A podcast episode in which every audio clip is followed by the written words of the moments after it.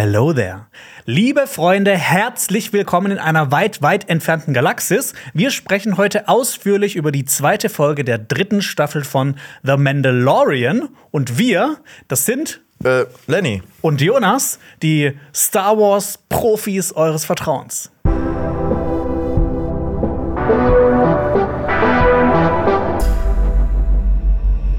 Wir beide werden mit euch jede Folge Szene für Szene durchgehen und außerdem besprechen wir auch die zugrunde liegende Lore. Wir gehen auf Kameraarbeit, Sounddesign und Technisches ein und wir sprechen natürlich auch über sowas wie Dramaturgie oder Figuren.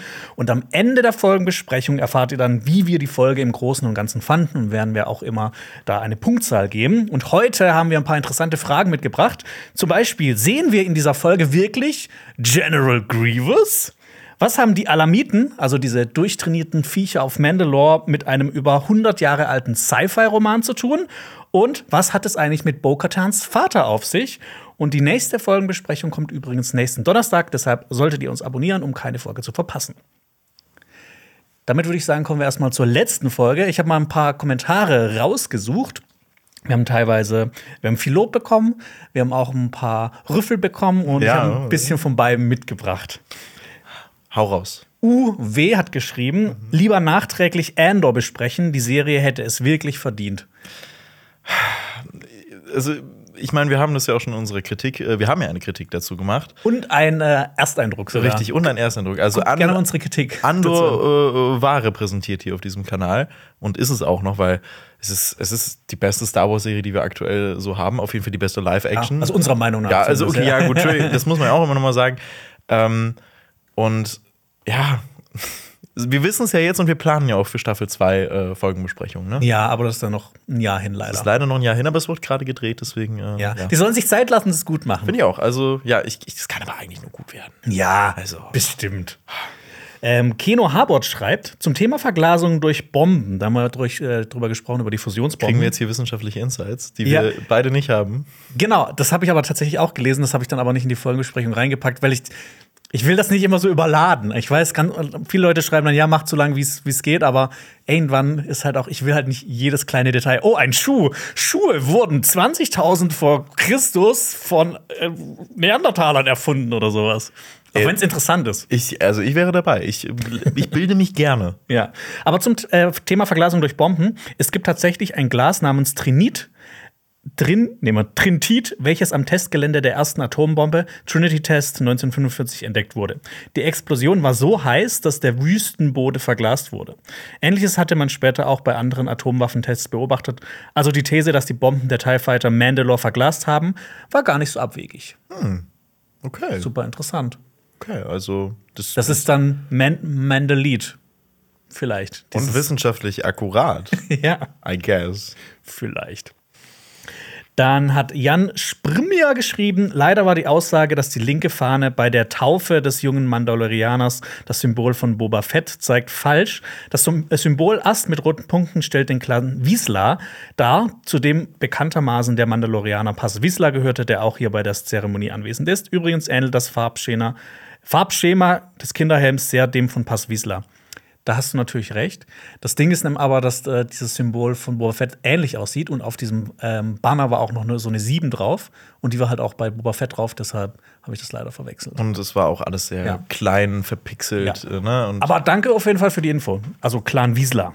Dann hatte Dorothee geschrieben, ich habe in einem vorherigen Making-of der Serie gesehen, dass es für Mando Stand-ins und Stunt-Doubles zum Beispiel bei Action-Szenen oder Schießereien gab. Wie es momentan ist, weiß ich nicht, aber durch Petro Pascals immer größer werdende Berühmtheit und seine dadurch wahrscheinlich sehr vollen Terminkalender nutzen sie, denke ich mal, immer noch Doubles für seine Rolle, zumindest in bestimmten Szenen. Ich habe jetzt, äh, ja, das ist, äh, das ist, ist ich meine, bei Pedro Pascal aktuell ja eine Sache. Der ist ja ein bisschen berühmter am werden. Und ich habe auch jetzt gelesen, dass in äh, dieser Staffel er gefühlt gar nicht gefühl, äh, am, am Set gewesen sein soll, sondern nur vertont hat, da er zeitgleich auch The Last of Us gedreht hat. Und Okay. er auch ein ganzes Jahr auch dran war. Aber weißt du was? Es funktioniert ja trotzdem. Natürlich funktioniert das. Also es ist, es ist super. Also, ne, ich meine, wir haben ja schon so oft darüber geredet, das funktioniert auch die Emotionalität einfach nur, wenn er einen Helm auf hat und wir ich verstehen sofort, was er fühlt. Ich, ich finde, ganz viel kann man auch durch Schnitt machen. Also wie du schneidest, welche anderen Gesichtsausdrücke du davor hinschneidest und welche Musik du einsetzt, da kann man so viel mitmachen. Und wie lange du die Szene einblendest. Also ich bin immer wieder beeindruckt, äh, da sprechen wir nachher auch noch drüber, wie die es schaffen, in dieser Serie so viel Emotionalität mit einem Helm zu erschaffen.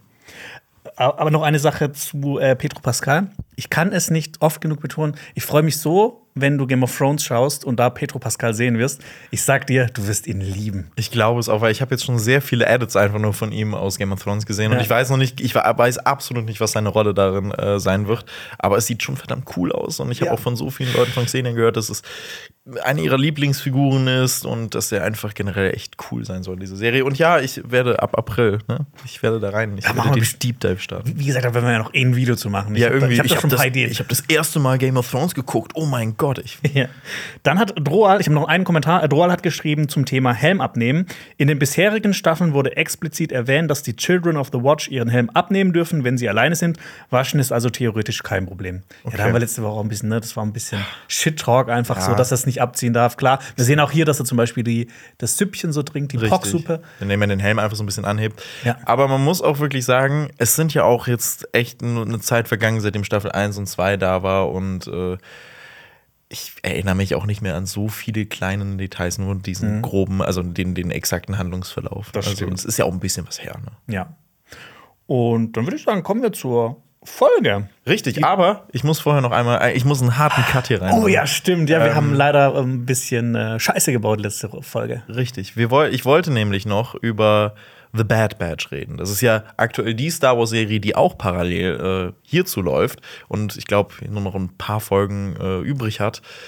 Und ich muss wirklich sagen, ich habe diese äh, Staffel, also die zweite Staffel The Bad Batch, nicht direkt geguckt, weil ich die erste Staffel eher so mittelmäßig fand.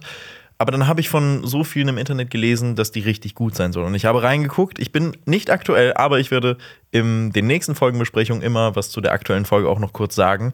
Aber ich muss wirklich sagen, The Bad Batch Staffel 2 ist richtig, richtig gut. Also, was da noch für Perspektiven äh, aufgezeigt werden, was da für, es für Verhandlungen gibt, dass den Klonen zum Beispiel im Imperium noch eine Stimme gegeben äh, wird. Also mhm. das, da wird halt verhandelt, dass die im Senat auch einen Platz bekommen und ihre Meinung äußern okay. können. Also es, okay, das, das klingt mega interessant. Es ist wirklich super interessant. Es gibt krasse Fillerfolgen. Also es gibt eine Podracing-mäßige Szene. In, das ist kein Podracing, aber es ist wirkt wie ein Podracing, äh, in dem aber auch geschossen wird. Also es ist eigentlich ganz cool, hat extrem viele Filler, aber ist aktuell extrem cool. Commander Cody kommt wieder vor und seine Perspektive wird auch gezeigt gezeigt, wie er mit der Order 66 umgegangen ist, wie er aktuell damit klarkommt und ich werde äh, weiterschauen und ich glaube, das wird noch richtig krass und äh, ich finde es aktuell besser als Mandalorian.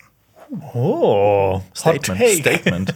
ja, das äh, so viel dazu. Ich wäre auch mal dafür, dass wir so ein Special machen wie die mit die zehn doofsten Namen aus Star Wars. Und ich finde Commander Cody ist bei mir ganz weit Aber ich finde, ich finde diese, diese Alliteration Commander man Cody. Hotel Second Cody denken. Ja, ja, irgendwie schon, weil das ist so die, ziemlich der einzige Cody, den man so, so, so noch kennt. Aber ich finde, ich weiß nicht, also diese Alliteration Commander Cody ich glaube, es ist auch noch was anderes, als wenn man es als Kind geguckt hat und dann so, oh mein Gott, Commander Cody ist so cool. Und jetzt so, ja, okay, das ist ein lamer Name.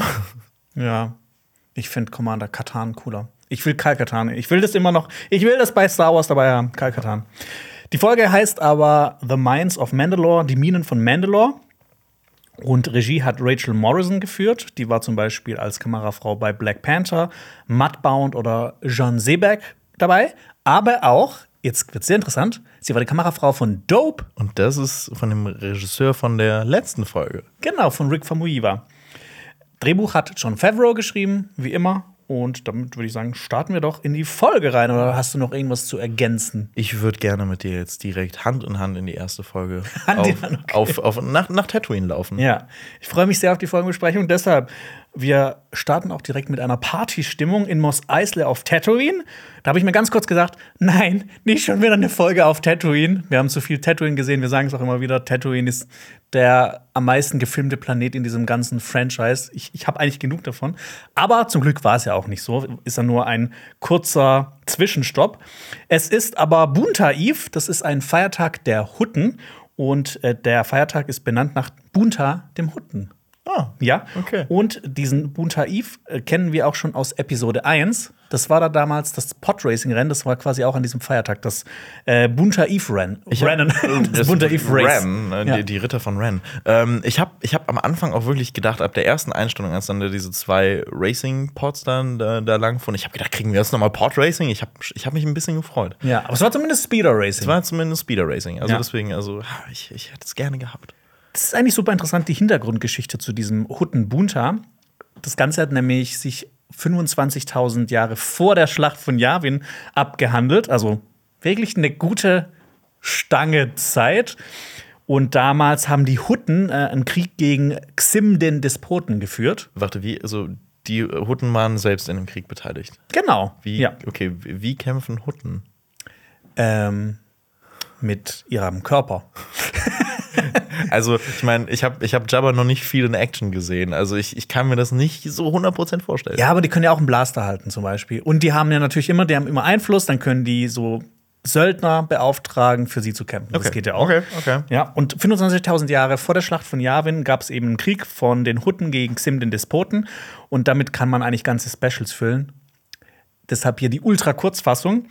Die Hutten haben gewonnen und konnten deshalb ihre Vormachtstellung im Outer Rim erst begründen. Quasi das war so 25.000 Jahre vor der Handlung von den ganzen Star Wars Filmen jetzt ist das schon entschieden worden, dass die Hutten über den Outer Rim so herrschen. Also nicht offiziell herrschen, aber dass die quasi einen riesen Einfluss haben. Das ist so krass, dass sich dann in all diesen Jahrtausenden nichts geändert hat ja, dadurch.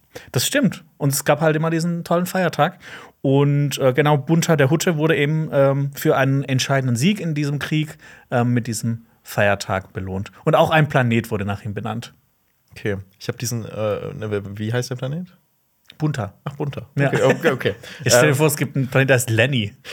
Das wäre, weiß ich nicht. Also das, vielleicht kommt es noch. Wir haben ja schon gerade gesagt, dass es um ein Speederrennen hier geht. Es gibt Feuerwerk, es gibt Girlanden, so ein bisschen Star Wars Karneval vielleicht, Star Wars Fastnacht.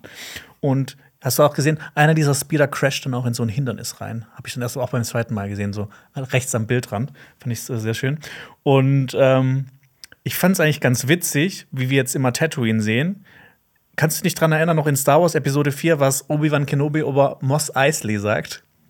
Er sagt, Moss Eisley Raumhafen. Nirgendwo wirst du mehr Abschaum und Verkommenheit versammelt finden als hier. Ich finde, davon ist irgendwie nicht mehr so viel übrig geblieben. Nee, auch nicht. Also ich glaube, auch Moss Eisley wurde gentrifiziert und ist jetzt ja. ein cooler Ort. Oder halt Obi-Wan Kenobi ist so ein, einfach so ein so ein grumpy Opa, der so am Balkon sitzt, so, ja, hier, da drüben, da, da machen die, da nehmen die Rauschgift.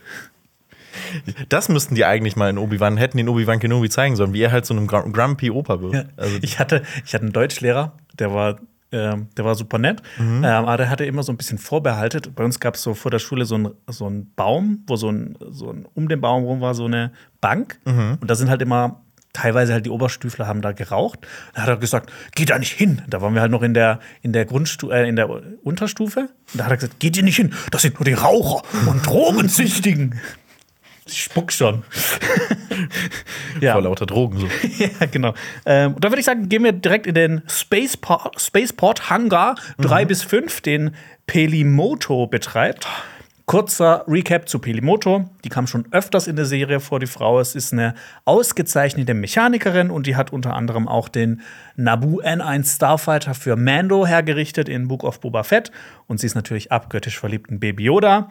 Und wie findest du sie oder wie findest du ihre Figur? Ich äh, liebe ihre Figur. Ich finde, ja. ich finde, also voll, also sehr vielen Leuten ist es, glaube ich, ein bisschen too much, weil sie. Mir ist das ein bisschen too much teilweise. Okay, ja, gut, das kann, das kann ich tatsächlich auch verstehen, denn ja, sie ist halt, man, man merkt, dass sie immer an, an Geschäften interessiert ist und alles für sich mhm. selbst herausschlagen möchte und ein bisschen drüber ist.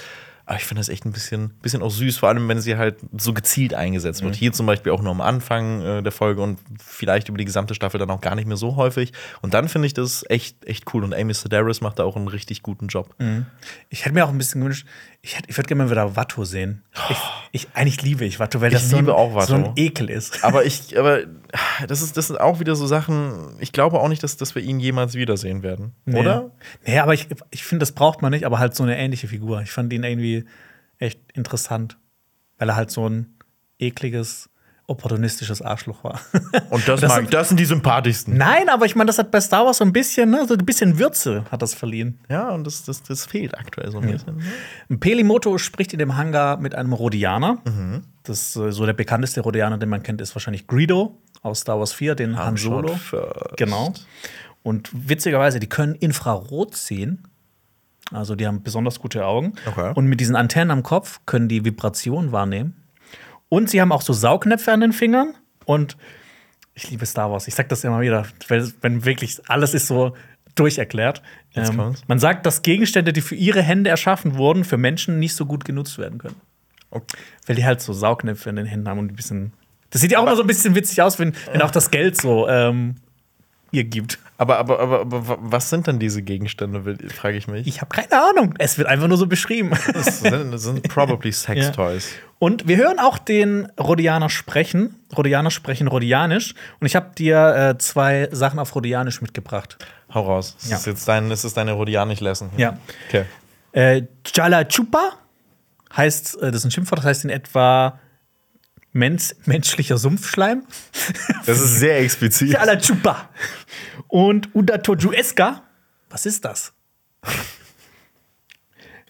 Ich finde es auch, äh, genau, und das Witzige ist auch, dass Pelimoto mit ihm Englisch spricht. In, in Star Wars ist das aber kein Englisch, sondern, Mhm. Sondern Basic, genau. ja. Das heißt, ähm, galaktisches Basic, das wird eigentlich so, ist die meistgesprochene Sprache, so eine Weltsprache. Gefühlt jedes Lebewesen versteht es. Genau, genau. Und Fun Fact dazu noch: Huttisch ist auch eine sehr verbreitete Sprache. Das wird vor allem für den Handel eingesetzt. Da sieht man halt auch, was die für einen enormen Einfluss haben. Und ich finde es aber auch super witzig und irgendwie sympathisch, wenn in Star Wars so zwei Figuren miteinander reden und die eine redet in der einen Sprache und die anderen in der anderen und du verstehst halt immer nur das Basic, aber du kannst halt aus dem Kontext immer erschließen, was der andere ungefähr sagt. Ich mag das eigentlich richtig gern. Ich finde das auch immer toll. Also es ist, ah, da entstehen ein paar gute Dialoge. Ja. Der Speeder des Rhodianers wurde ausgeschlachtet. Im Hintergrund sehen wir übrigens wieder einen Gong-Druiden. Wir haben letzte Woche schon mal kurz drüber gesprochen. Ich, ich, ich wollte es auch, ich habe es mir auch aufgeschrieben. Gong hier auch mit Ausrufezeichen und allem. Es ist, ich liebe Ja. sie. Die Pit-Druiden von Pelimoto sind natürlich auch am Start. Die kamen ja in den ersten zwei Staffeln auch schon öfters mal vor. Und ich weiß nicht, ob du es bemerkt hast. Ich habe das erst beim zweiten Mal schauen gesehen. Auf diesem Speeder sitzt noch ein Druide drauf. Okay. Der da wäre. Ein BD-1. Ein BD-1. Hast du Star Wars Fallen Order gespielt? Ja. Das ist Dieser kleine, süße Druide. Föhn. Ja. Das ist auch ein BD-1. Ich habe da gar nicht drauf geachtet. Oh mein Gott. Ja. Ich liebe den. Ich, ich finde den auch super. Ich finde den einer der sympathischsten Druiden. Ich finde es sehr krass, wie Star Wars immer schafft, immer noch sympathischer Druiden Man, man, zu erschaffen. Exakt. Also war ja auch bei Andor mit dem B2Emo. Also, Ich meine, Fallen Order ist das sowieso im Kanon von ähm, Star Wars. Falls ihr nicht wisst, was der Kanon und Legend ist, Legends ist, schaut gerne unsere Videos äh, dazu an. Ähm, aber ich finde es schön, dass es jetzt halt hier auch so eine Verbindung gibt. Es gab ja schon in der, bei Obi-Wan Kenobi zum Beispiel, so eine Verbindung zu Fallen Order. Ich, ich mag das. Also, wenn es halt dir nicht so auf die Nase gedrückt wird, sondern wenn du wirklich danach suchen musst. Und dann sehe ich so beim zweiten Mal schauen, hey, Moment, da ist dieser Druide auf dem. Ist das nicht der aus Fallen Order? Das finde ich super. in, der in der Hoffnung, dass das Fallen Order vielleicht noch mehr in sogar die Filme integriert wird. Ja, vielleicht. Oder dass es vielleicht auch mal verfilmt wird. Ja, ach, es, würde sich so anbieten. Ja. Und ich mag es in diesem Dialog auch super gern, dass äh, so am Anfang wird mir im Dunkeln gelassen, was Pelimoto eigentlich die ganze Zeit macht, dass sie ihn einfach betrügt. Sie ist einfach eine Betrügerin zusammen mit Liebe den sie, ist so sympathisch. Ja. Ach so, jetzt ist sie auch sympathisch, so wie Watto. Ja, exakt, ja, ja, ich mag, wir, wir- mögen einfach Arschlöcher, es ist Ja. okay. Ja, Pelimoto verhandelt auf jeden Fall mit dem Rhodianer und sie sagt zum Beispiel auch, dass sie Teile aus dem Midrim braucht. Kurze Erinnerung: Die Star Wars-Galaxis ist so in so Ringe ja aufgeteilt. Wie eine Zwiebel. Genau, von dem Kern geht es immer dann über, den, über die Kolonien, den Inner Rim, den Midrim, äh, Midrim zum Outer Rim und dann irgendwann zum wilden Raum und sowas. Das ist unbekannt. Ich finde auch wilder Raum klingt sau witzig. Wilder. Das ist der wilde Raum. Da, das, da geschehen ein paar äh, unanständige Dinge. Und ich habe auch noch mal versucht, ein bisschen was zu diesen Reisedauern herauszufinden. ah, okay. Aber Hast du auch den Typen gefunden, der geschrieben hat, das dauert 16 Stunden, einfach alles? nee, das habe ich nicht gefunden. Ich habe so Tabellen gefunden, wie lange geht es dann von Aldera nach Coruscant und sowas. Und das sind dann wirklich sowas 16 Stunden ungefähr. Aber es, es wird halt nie wirklich so festgelegt und man kann sich eigentlich merken, die Reisen dauern immer so lang, wie die Story es gerade braucht. Okay. Ja, Also, gut, das ist das. Äh, das Finde ich jetzt aber auch nicht so schlimm. Ja. Auch wenn ich es gerne schon hätte, so zu wissen, wie lange braucht man eigentlich von Tatooine nach Coruscant. Da stand in der, Ta äh, in der Tabelle 144 Stunden. Okay. Also viel. Okay. Krass. Aber ich glaube, das ist auch das Problem, dass es halt von George Lucas dieses Grundkonzept ist und dann, dass viele andere Leute immer ihren Einfluss damit Ja. rein hatten. Das gäbe der Unterschied auch zu Herr der Ringe. Oder zu ist- Game of Thrones. Ja, genau, Ja. dass es halt eine Person gäbe, die wirklich alle Regeln festsetzt. Und hier ist es, jede Person hat so ihre Finger im Spiel, Ja. was eigentlich super cool ist, weil es echt viele neue Perspektiven gibt und viele neue Kreaturen, viele neue Geschichten. Aber ich glaube, für die Regeln dieses äh, Universums ist das manchmal auch ein bisschen schwierig. Ja. Scheiß auf Regeln. Ja, Mensch. Wir sehen auch im Hintergrund eine R5-Einheit. Da muss ich natürlich immer an eine neue Hoffnung denken. An diese R5-Einheit, die dann kaputt gegangen ist. Und dann hat Luke R2D2 bekommen stattdessen. Und deshalb gibt's, ist das alles passiert. Und ähm, jetzt kommt auch raus, dass genau, der Rodianer haut dann ab, er äh, gibt Pelimoto das Geld. Und dann kommt jetzt auch raus, dass Pelimoto ihn beschissen hat, zusammen mit den Javas. Und dann kommt auch schon Mando mit seinem N1 Starfighter. Äh, Pelimoto schickt die Javas weg und Mando und sie begrüßen sich gegenseitig in ihrer schroffen Art. Pelimoto freut sich natürlich, dass Grogu, dabei ist und ich finde es auch witzig, dass sie ihn erwartet, obwohl in Book of Boba Fett ja eigentlich erzählt wurde, dass er, also dass er nicht mehr da ist. Ja, es, vielleicht ist sie auch machtsensitiv und spürt seine Anwesenheit. ja. Oder sie, hat- sie hat auch Book of Boba Fett nicht gesehen und denkt sich so, ah ja, stimmt, den gibt's ja auch noch. Das haben auch ganz viele in die Kommentare geschrieben, ähm, dass das wahrscheinlich echt weird ist für Leute, ne, wenn, wenn die nicht, was, was wir auch gesagt haben in der letzten Folge, dass es wahrscheinlich äh, weird ist für Leute, die Book of Boba Fett nicht gesehen haben. Ja. Also ich glaube, die stehen wirklich mit einem riesigen Fragezeichen davor, beziehungsweise es wird ja in einem Nebensatz mal erklärt, was passiert ist. So. Und äh, Grogu hüpft dann aus dem Starfighter direkt in die Arme von Pelimoto. Wie findest du eigentlich diese Hüpf-Actions von der Yoda-Spezies? Also, ich meine, es gibt ja auch schon in Star Wars Episode 2 und Star Wars Episode 3 gibt es ja diese Kämpfe mit Yoda, wo er auch so viel rumspringt. Magst du das oder findest du das auch so ein bisschen over the top? Ich finde es absolut lächerlich, aber, aber, in, aber in a good way. Ich, ich freue mich jedes Mal ein bisschen darüber, weil als, als, als, als Grogu dann diesen, diesen Salto macht und dann daraus springt, es sieht halt wirklich aus, als ob so ein Kartoffelsack einfach durch die Luft Ja. geworfen wird. Und ich, ich finde es herrlich, vor allem, weil man bei Grogu auch die Beine meistens nie sieht, was man bei Yoda ab und an ja mal schon Mhm. gesehen hat. Und ich finde, es wirkt halt immer so, wirklich, als ob der in so einem Hüpfsack einfach ist. Und ich Ja. finde, ah, es ist Ja. Also, ne, das ist auch. Ich, ich finde, es ist die Folge dadurch nicht schlechter. Ich finde es immer so ein bisschen over the top. Aber ich, ich, ich könnte jetzt auch nicht sagen, was, was, was cooler gewesen wäre. Nee. Meine, es ist ja auch ein bisschen süß. Ja, so deswegen, ja. Aber du bist ja eh mit der, mit der Süß, sagt man Süßigkeit? Von der Süßness? Süßheit? Süßness? Süßness, Cuteness. Cuteness. Du bist eh von der Cuteness von Grogu ein bisschen, Nee, ich bin nicht von der Cuteness von. sondern wie die Grogu Cuteness genervt. von Grogu präsentiert wird. Wie oft? Okay. Wie oft? Ja, da gibt es hier in der Folge noch ein paar Momente. ja, aber hier fand ich es jetzt nicht so schlimm. Okay. Und die gute Pelimoto sagt, äh, er kann hüpfen wie ein Lurmen. Und die Lurmen, das ist eine Spezies, die vor allem in Clone Wars vorkam, in der Serie. Das ist so eine kleine, pelzige Spezies, die so ein bisschen an Affen erinnert. Die können sich auch zu einem Ball zusammenrollen, um sich schneller fortzubewegen. Ich weiß nicht, wie es, eine Serie schafft wie Clone Wars, weißt du, so coole Sachen wie die, zum Beispiel die letzten drei Folgen so krass zu machen. Und dann gibt es eine Spezies, die rollt sich zusammen, um sich schneller fortzubewegen. Das sieht so witzig aus. Druidikas machen das aber auch. Ja, okay, da hast du recht. Und da sieht's cool aus. In Clone Wars ist das aber eher eine pazifistische Spezies. Und es gibt aber auch einen Jedi-Meister, äh, eine Jedi-Meisterin namens Gig Tonelmo, die ist auch ein Lurmen. Und auf der Heimatwelt der Lurmen, auf Migeto, wurden in den Kron Klo Klonkriegen, Kronkriegen eine große Schlacht geschlagen, die man auch in Episode 3 sieht, da wo äh, Kiamundi stirbt. Das ist äh, Spoiler! Spoiler, wenn ihr Clone Wars nicht gesehen habt, ja.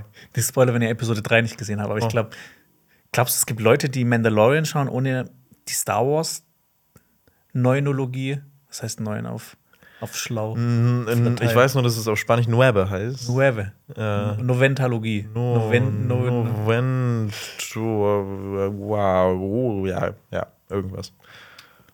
Oktologie ist acht und Ich, Egal. Ich, nee, ich will jetzt wissen, was, was äh, neun auf Latein heißt. ja.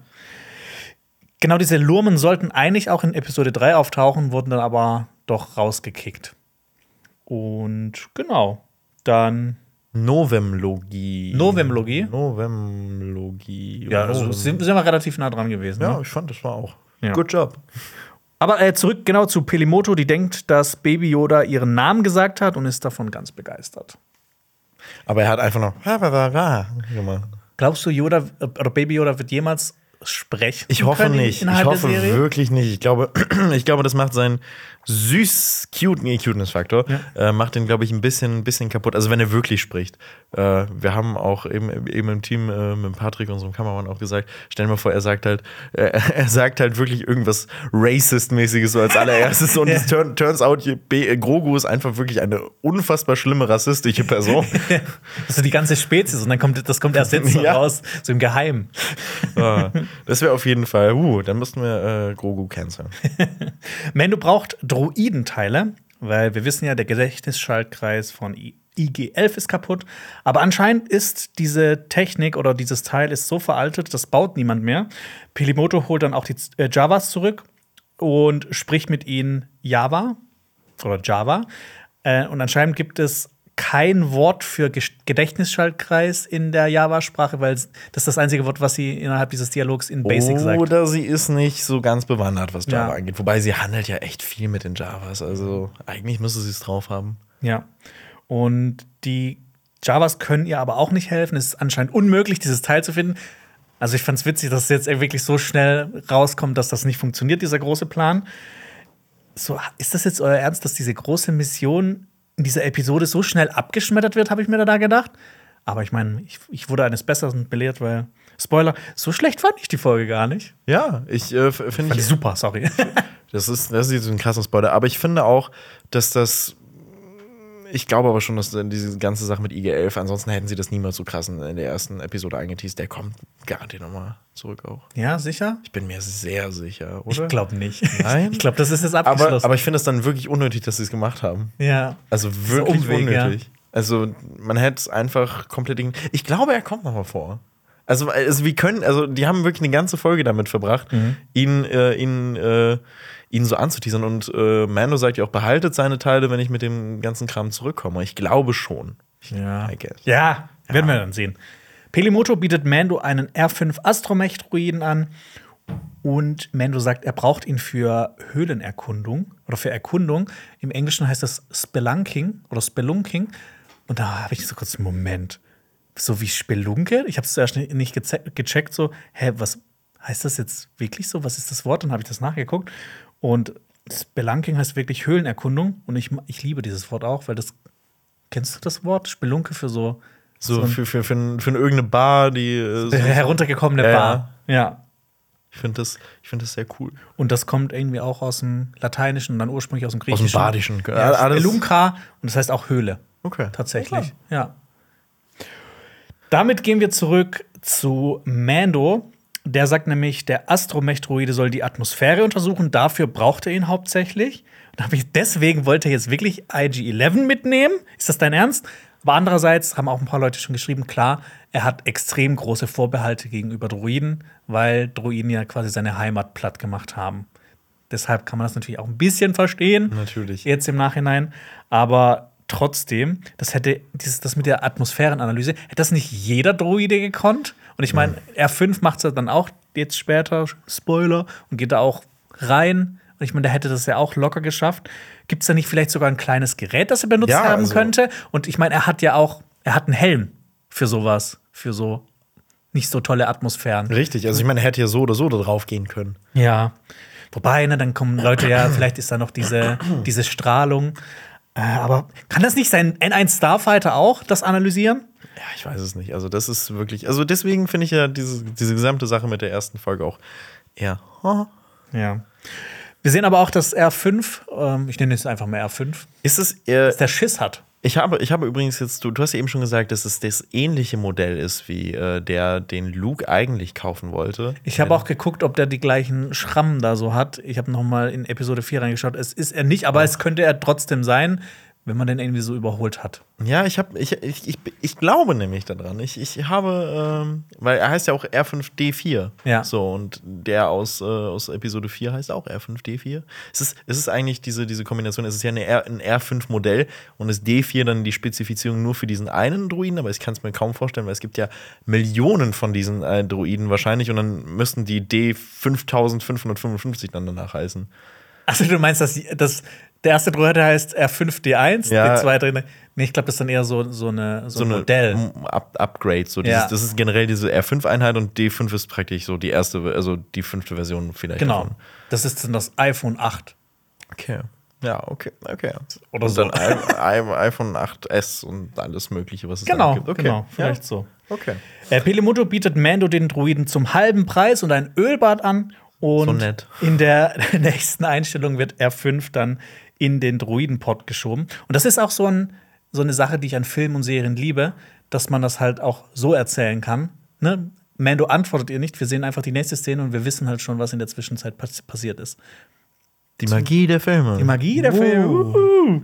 Mando reist dann mit Baby Yoda und R5 ab und ich finde es einfach toll, dass diese Jagd nach den Druidenteilen einfach innerhalb von fünf Minuten abgefrühstückt ist und wir jetzt direkt in die Minen von Mandalore kommen. Exakt, ich habe damit auch. Ich habe mit allem gerechnet. Ich habe gedacht, wir, wir, wir wirklich, wir, wir gucken jetzt, dass wir zu dem einen Teil kommen und dann müssen wir dahin und halt Das haben wir auch letzte Folge schon so ein bisschen befürchtet, ne? richtig. Und ich finde es sehr gut, dass das nicht eingetreten ist. Ja, wird schnell abgefrühstückt. Gefällt mir sehr gut. Damit reisen wir auch schon direkt nach Mandalore. Und ich finde, dieser Planet sieht fantastisch aus. Diese Blitze, dieser Hurricane, das ist die Heimat der Mandalorianer, die zerstört wurde. Ich finde es toll. Ich finde es ist ein geiler Planet. So, ich habe es gesagt. Ich muss auch schon ein bisschen vorwegnehmen, ich fand die Effekte und diese ganzen, diese, diese großen ähm, Städte und sowas, die gezeigt wurden, fand ich, das sah alles so geil aus. Ich auch. Also wir haben uns ja in äh, der ersten Folge noch ein bisschen über, beschwert über die Effekte, dass man hier und da gesehen hat, dass es in diesem äh, äh, Dingster-Studio aufgenommen wurde. Äh, wie heißt es mal? The, the, the Void? Nee. Das ist ein Film. ja, ich weiß. Ein, ein, Äh, ja, Stagecraft, Äh, Stagecraft. beziehungsweise äh, the, the Volume. The Vo Vo ja, Wall, Wall, ja, irgendwas. irgendwie heißt dieses Studio. Und ich finde, man hat da stellenweise gesehen, dass es, dass es da aufgenommen wurde. Und hier wenig bis gar nicht. Ja, auf jeden Fall. Mando spricht sehr wehmütig über diesen Planeten, beziehungsweise die Vergangenheit. Und es ist ja auch mega traurig für ihn. Er ist ein Mandalorianer, aber er war noch nie auf Mandalore. Zum Beispiel im Gegensatz zu Bo-Katan, die ja später auch noch kommt. Richtig. Das liegt ja auch daran, dass er in, äh, zu den Children of äh, the, the Watch angehört und äh, er ist ein Findelkind ja davon. Also er ist kein gebürtiger Mandalorianer. Aber da kommen wir auch später nochmal zu. Genau, er sagt, jeder Mandalorianer kann seine Wurzeln auf diesem Planeten zurückführen. Ich meine, er meint wahrscheinlich hier so ein bisschen Wurzeln so im übertragenen Sinne, weil er kommt ja nicht ursprünglich aus Mandalore, von Mandalore, wie du gerade eben gesagt hast. Und ich mag das eigentlich, wie also wie die Mandalorianer den Teil ihrer Kultur so, dass sie wirklich jeden aufnehmen, der aufgenommen werden will, quasi. Das stimmt. Das hat aber auch einen Ursprung. Das, das kommt alles noch. Also ich, ich, ich habe da gleich so, ein, so eine kleine Erklärung Ich für, mich wie, drauf. wie Mandalore, wie Mandalorianer und alles überhaupt so aufgebaut sind und Ja. funktionieren. Okay, da freue ich mich drauf. Mando erzählt dann auch, wie er auf den Mond Concordia aufgewachsen ist. Also er ist ja nicht ursprünglich von Concordia, sondern seine alte Heimat wurde ja zerstört. Er wurde von den Mandalorianern aufgenommen und auf Concordia hat er dann zusammen quasi mit den anderen Mandalorianern gelebt. Ähm, Prey Whistler und die Death Watch waren zum Beispiel hier auch beheimatet und dorthin wurden sie nämlich nach den mandalorianischen Bürgerkriegen verstoßen. Und man dachte eigentlich, da- dass sie irgendwann gestorben seien, aber in Clone Wars findet man dann heraus, dass auf diesem Mond noch einiges an Schindluder betrieben wird. Und lateinisch ähm, ist Concordia. Lateinisch ist Concordia, was laber ich hier? Äh, Concordia ist lateinisch und bedeutet Eintracht. Und ich wollte kurz mal ein Fun Fact sagen. Kannst du dich noch an die Costa Concordia erinnern? Natürlich. Das Schiff, das untergegangen Ja. ist. Ich war da tatsächlich schon mal drauf. Also, Also in meiner Jugend. Ich will, ne, ich finde Kreuzfahrten richtig scheiße. Ich war da, ich war jung und das war mega billig und ich konnte damit so mit einer befreundeten Familie hin, also mit einem Kumpel von mir. Und deshalb bin ich da drauf gewesen, aber nicht als das passiert ist. Okay, oh, Ja. oh Gott. Oh, ja, ich muss, ich muss aber sagen, Kreuzfahrten, ne, umwelttechnisch auf jeden Fall absolut scheiße, aber ich, ich mag so kleine Mikrokosmen eigentlich immer, so dieses, dieses. Ganz ehrlich, es war, es war nicht so toll. Es war also nicht es, so toll? es war, es ist irgendwie spannend, mal irgendwie innerhalb von fünf Tagen fünf verschiedene Städte zu sehen. Aber die Leute, die da drauf sind, die denken ein sich halt, boah, ich habe jetzt so viel Geld ausgegeben, heute hau ich mal richtig auf die Kacke. Dann gibt's da halt auch so den ganzen Tag über Buffets. Dann hauen die sich den Teller voll, gehen an den Platz, essen zwei Sachen, lassen es stehen. Also sowas. Und sowas finde ich ganz schlimm. Okay, ich glaube, Sorry. dann ist es, es ist, es ist etwas, Ich weiß nicht, ob das bei jeder Kreuzfahrt so ist, aber es war da auf jeden Fall so. es ist, es ist etwas, was ich niemals in meinem Leben machen werde, aber äh, ich würde gerne mal in Star Wars irgendwie auf so eine Kreuzfahrt. Eine Star Wars Kreuzfahrt? Also ich meine, du meinst jetzt im Star Wars Universum im, auf eine Im Kreuzfahrt? Star Wars Universum auf eine Kreuzfahrt, aber es gibt doch, es gibt auch so ein, es gibt auch eine Disney Cruiser oder ich glaube, es gibt einen- Stimmt, es ja. gibt einen Disney Ja, Cruiser. hundertprozentig. So, wo man auch Star Wars Sachen machen kann, bestimmt. Weiß es nicht. Und da ist Wahrscheinlich. Mickey der Kapitän. Nee, also. Oder so eine, so eine Kreuzfahrt wie in das fünfte Element. So ein Luxus-Cruiser. Ja, also wir werden Kreuzfahrten revolutionieren. Ja, in Zukunft. Außerdem zeigt Mando Baby Yoda auch Kalevala auf dem Radar. Der Planet, wo Bo-Katan oder Emo-Katan, wie auch immer, wie du sie nennen willst, äh, gerade noch ist. Und ich, ich finde es eigentlich gut, wenn man, wenn man so als mir als Zuschauer so sagt, hey, guck mal, hier ist der Planet und hier nebendran ist übrigens der Planet, den hast du auch schon gesehen. Also ich finde das ja für die Folge ist es sehr wichtig, dass man weiß, so okay, Baby Yoda hat den Weg, es ist nicht so ein weiter Weg von, von Mandalore zu Kalevala. Auch wenn es so ein bisschen auf die Nase gedrückt ist, vielleicht. Aber ich finde es eher wichtig, das dann ein bisschen auf die Nase zu drücken, dass du es auch wirklich checkst, okay, das ist wirklich nebendran, als das vielleicht auszulassen und so den Zuschauerinnen und Zuschauern quasi so selbst überlassen. Hey, überleg dir halt selber, wie das funktioniert. Ja, ich fand, ich fand das auch, ich fand das, es gibt auch viele, die sich so beschwert haben, oh, das ist ja wirklich, wie du schon gesagt hast, so voll auf die Nase gedrückt und äh, gezeigt, yo, guck mal, Grogu, da ist der Planet, zu dem du später noch mal hin musst. Aber ich finde, es hat voll Sinn ergeben, weil Mando Grogu ja auch ein bisschen in den mandalorianischen Fähigkeiten trainieren möchte und er hat ja auch in der ersten Folge schon gesagt, navigieren ist äh, das A und O und das muss er drauf haben und ich finde das ganz schön. Ja, hier sagt er auch, ein Mandalorianer muss Karten lesen können, sich überall zurechtfinden. Klingt, finde ich, eher wie ein Pfadfinder. Gut Pfad. Warst du bei den Pfadfindern? Für zwei Tage Dann wurdest du rausgeschmissen. wurde rausgeschmissen. Du hast den Weg nicht Ich habe gefunden. den Weg nicht gefunden. Ich habe ich hab immer gesagt, this is the way und äh, so, wo ist denn der Weg? Und ich so, I don't know. Ich habe noch eine Frage an dich Okay. zu äh, der Beziehung von Mando und Baby Yoda. Glaubst du, dass Mando will, dass Baby Yoda auch ein Mandalorianer wird? Oder glaubst du, es ist eher so diese Vaterrolle?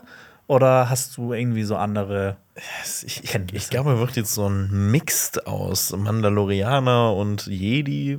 Ich meine, er hat sich ja nicht für das Lichtschwert entschieden, er hat sich für das Kettenhemd entschieden. Das, er, dass man auch übrigens immer mal wieder so ein bisschen oben rausgucken sieht bei ihm.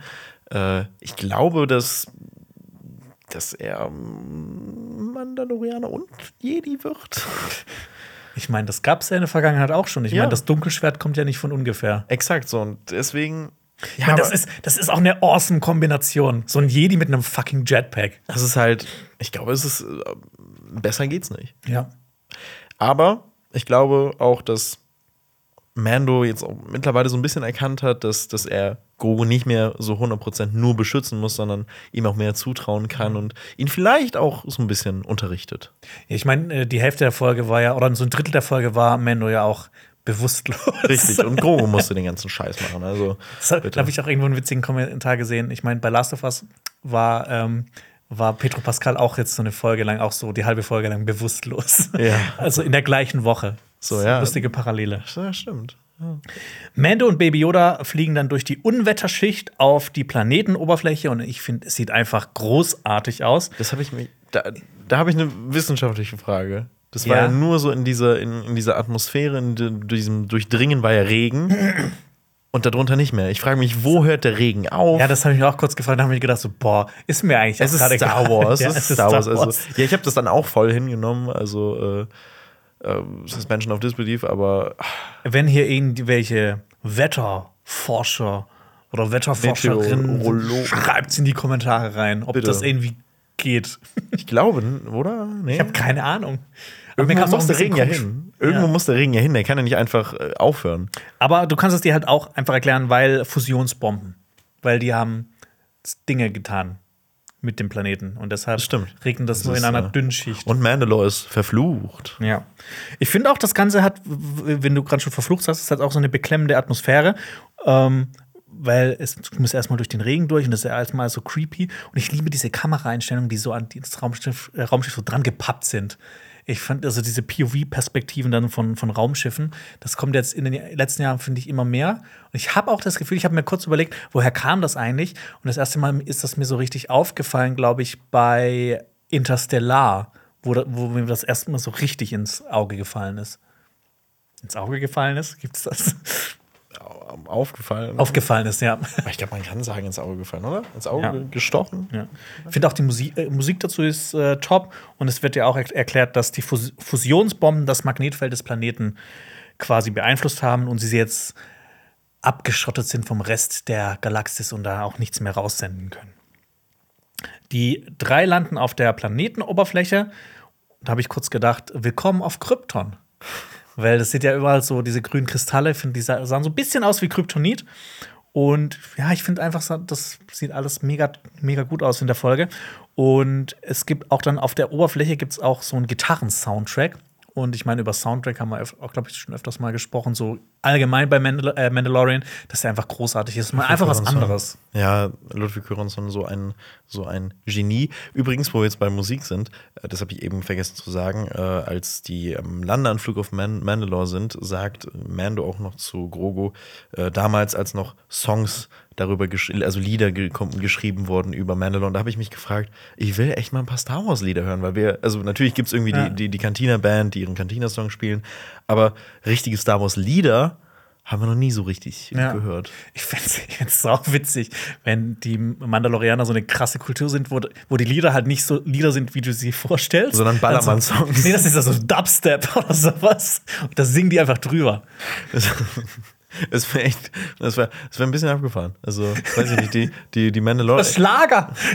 Die Mandalori äh, Mandalorianer passen aber auch irgendwie in Berliner Techno-Clubs, finde ich so. Also, die würden da nicht auffallen, wenn ja. die da reingehen. Ja, vielleicht sind auch so die traditionellen Lieder der Mandalorianer einfach so richtig krasse Techno-Tracks. Oh, ich, ich, ich habe ich hab letztens nochmal Family Guy Star Wars geguckt. Ja. Und äh, in äh, dem fünften Teil, also in dem zweiten Teil, weil die machen ja, also in dem der Episode 5 äh, parodiert, ja. gibt es auch einen äh, Stormtrooper, der so ein Netzoberteil hat und, äh, und, dann, und dann nur einen Helm und der sagt, ja, ich gehe gleich noch Party machen. Also ich, ne, ich habe mir jetzt nicht meine Rüstung so angezogen. Und ach, ich sehe da ein bisschen auch die Mandalorianer. So, ja. dann im Berliner Techno-Club. Ich finde, es sieht gut aus.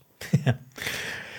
ja, das Problem ist jetzt nur, R5 soll die Atmosphäre testen in der Höhle, aber der Feindannäherungsscanner, den wir letzte Folge schon kennengelernt haben, der wird jetzt nicht für Feinde benutzt, sondern für R5. Und R5 verschwindet von diesem Radar. Und deshalb muss Mando jetzt nach draußen. Er aktiviert seinen Helm, dass er nicht die Außenluft atmen muss. Und ich liebe eigentlich sowas. Ähm, bei, bei Star Wars ist es ja oft diese ganzen realistischen Sci-Fi-Elemente wie, wie äh, keine Ahnung, ist die Luft atmbar, gibt es eine Atmosphäre, Schwerelosigkeit und sowas. Das spielt eigentlich fast nie eine Rolle.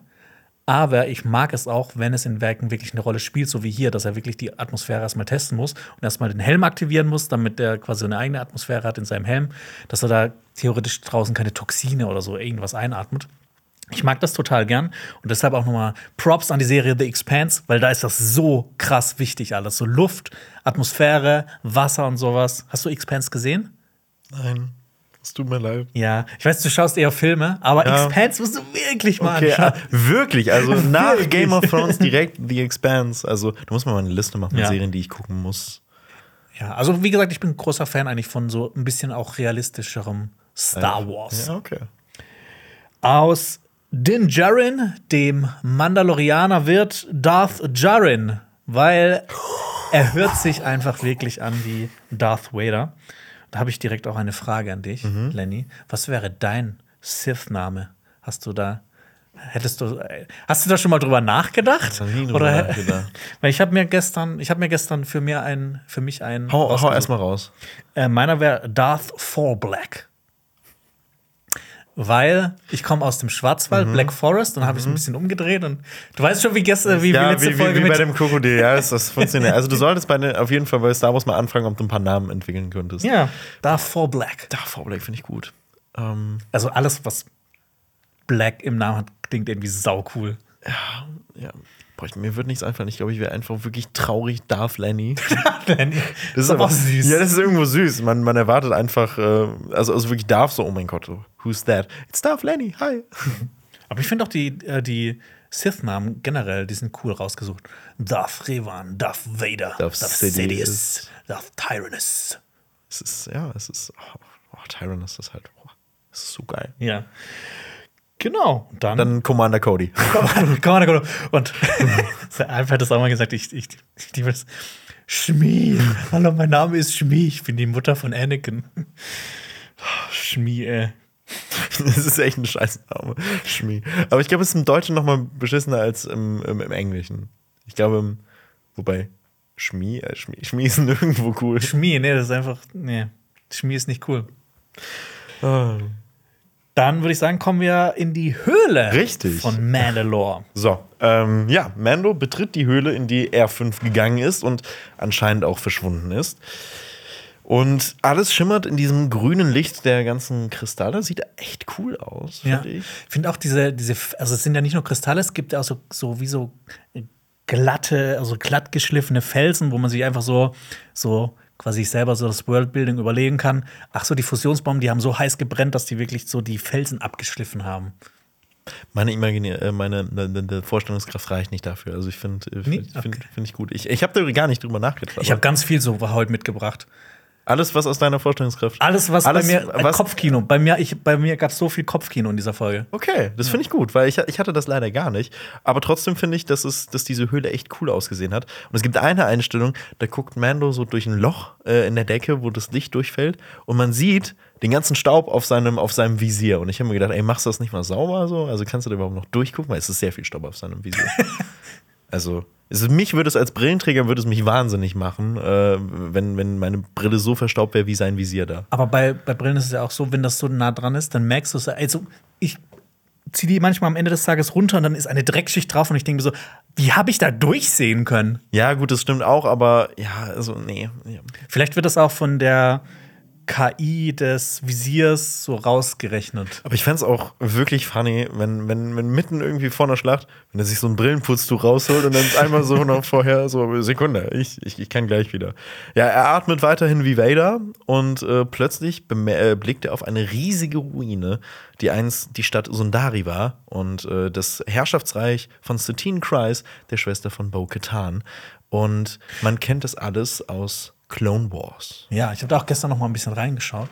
Ähm, und ich finde aber auch, dass das echt interessant ist. Diese Stadt wird ja von einer Kuppel umgeben und man sieht das ja auch, wie die TIE-Bomber das richtig krass zerbomben.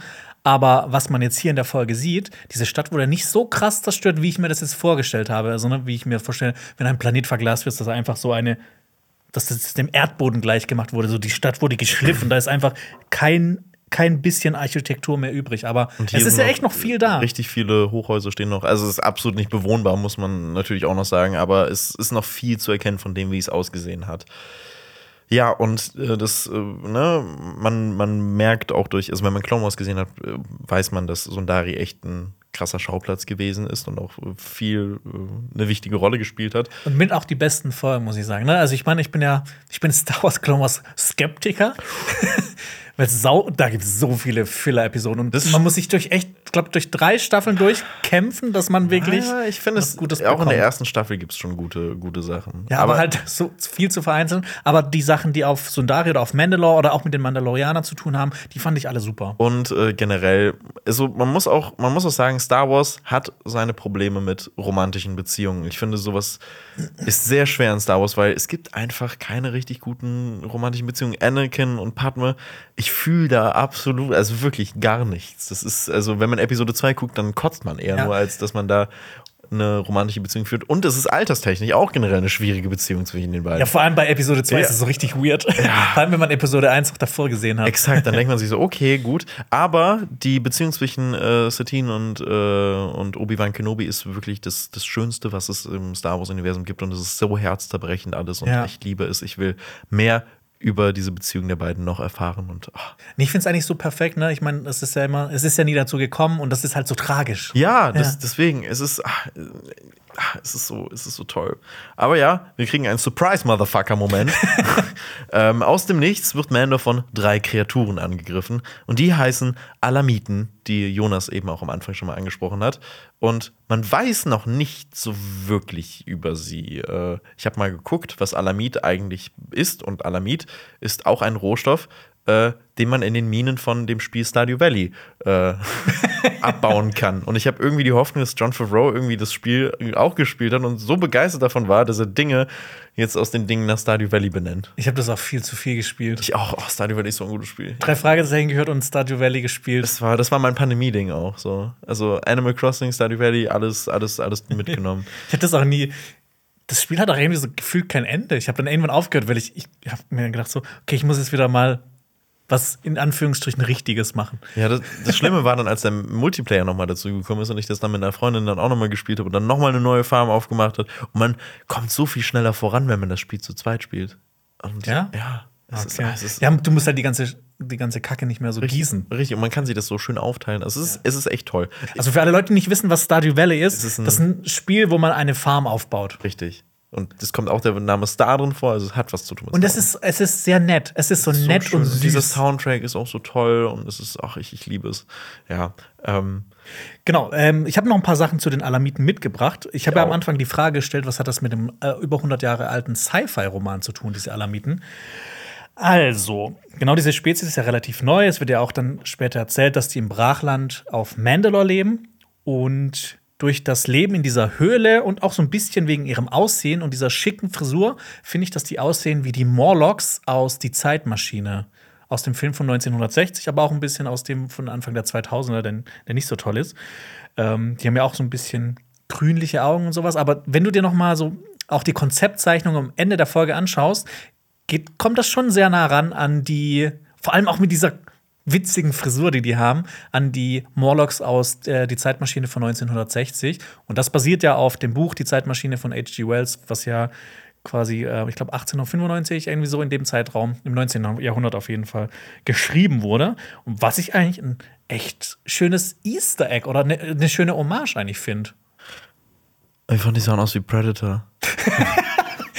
Okay, wir, wir fragen mal Marius dann äh, später, weil der ist ein riesen Predator-Fan. Also ich finde schon, dass sie auch aussehen wie ja, ein Predator. bisschen, ja. Also dieses, dieses Wenn die also richtig ripped sind. Ja, also ich fand auch, auch die Frisur und, na okay, gut von den Gesichtszügen, es sieht auch so ein bisschen mehr schweinsmäßig, äh, affenmäßig auch aus. Da vielleicht eher nicht, aber ich habe trotzdem sofort an Predator denken müssen. Ja, und was ich auch noch inter interessant fand, ist, dass diese Blasterschüsse, die ja dann Mando abfeuert, die bringen ja bei denen nicht so viel. Und da ging wieder Jonas Kopfkino an. Und zwar habe ich mir das so zusammengesponnen. Vielleicht hat das was damit zu tun, dass die auch so ein bisschen in diesen Beskar-Minen leben und dann bekommen diesen Beskar-Staub ab und atmen den ein und vielleicht lenkt das so ein bisschen die, die Schüsse dann nicht, also die, die durchdringen die Haut nicht so doll.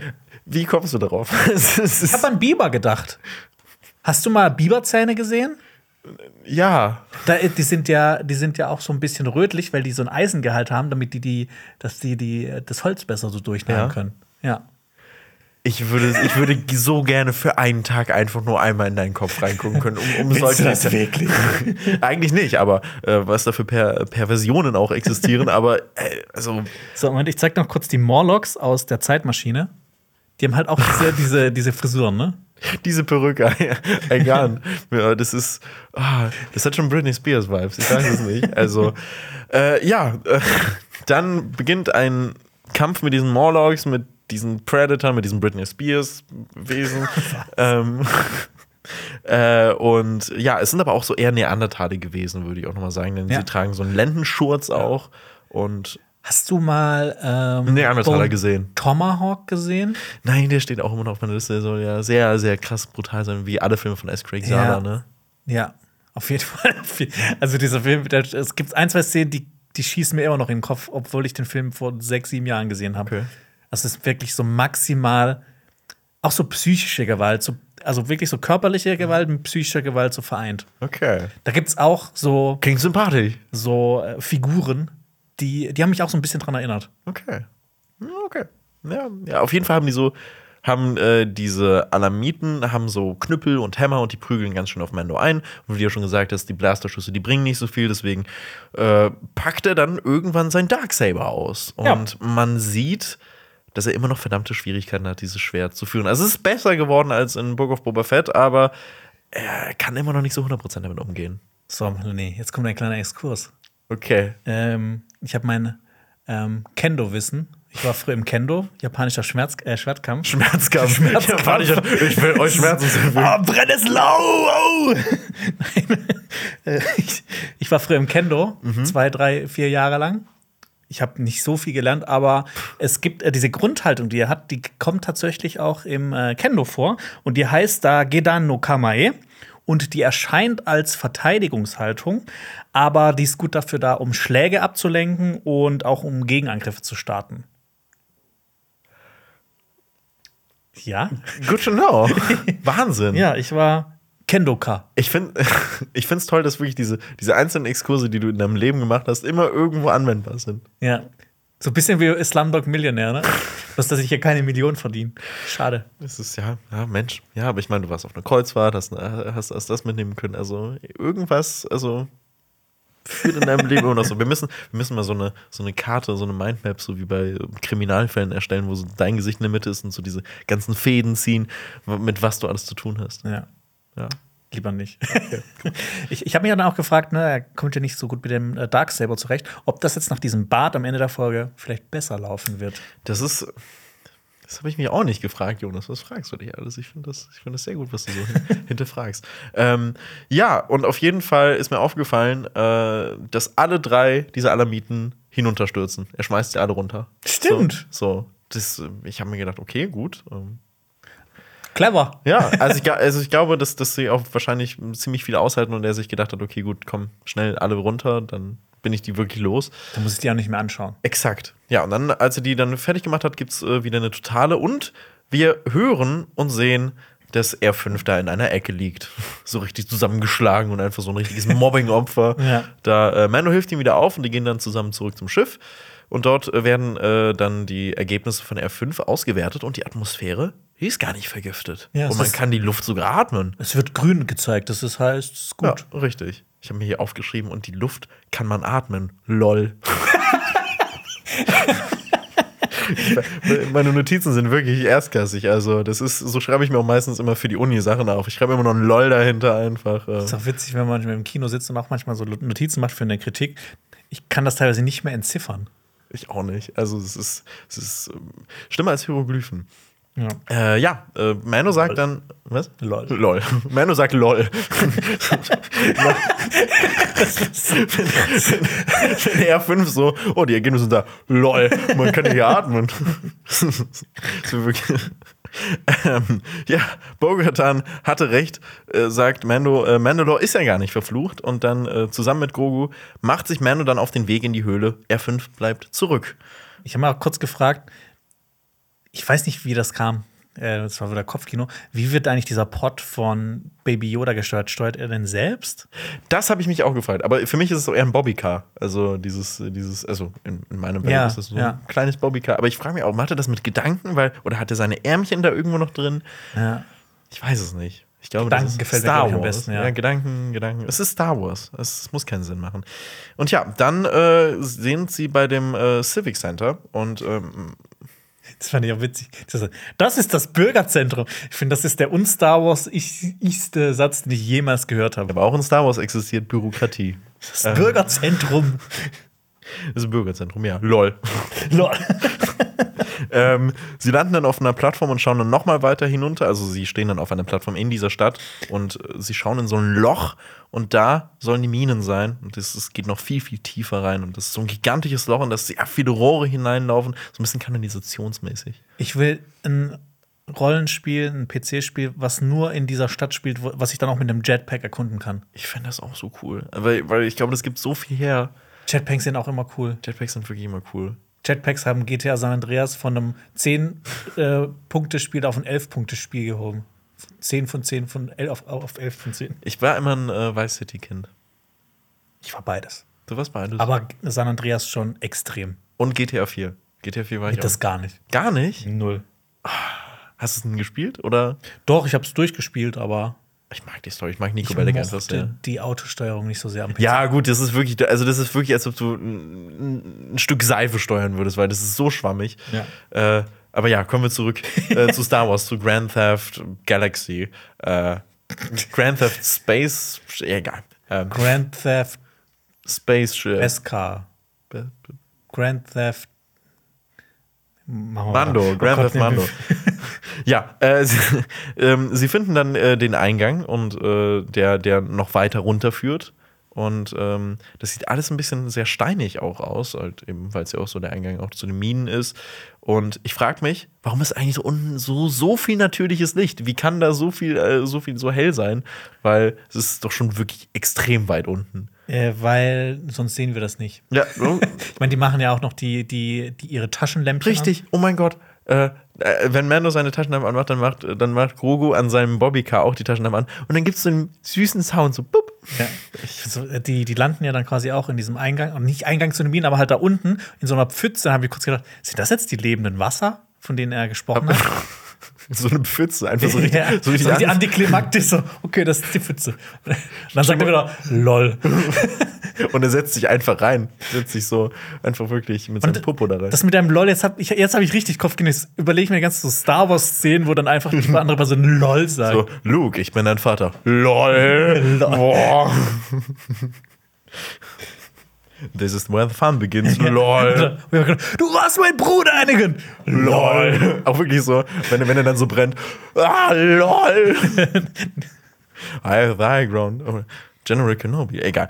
Man kann so viele Star Wars-Szenen mit LOL aufwerten. Ja. Ähm, ja, unten auf diesem, äh, unten angekommen, guckt Mando so ein bisschen inspiziert den Boden und er findet einen Mandalorianer-Helm und äh, dann läuft das Mando-Theme. Ja.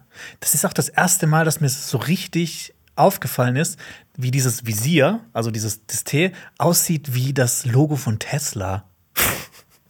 Und dann habe ich mal gegoogelt. Es gibt tatsächlich so, so Leute, die das dann so reingefotoshoppt haben. Das kannst du als Sticker kaufen oder sowas. Und nein.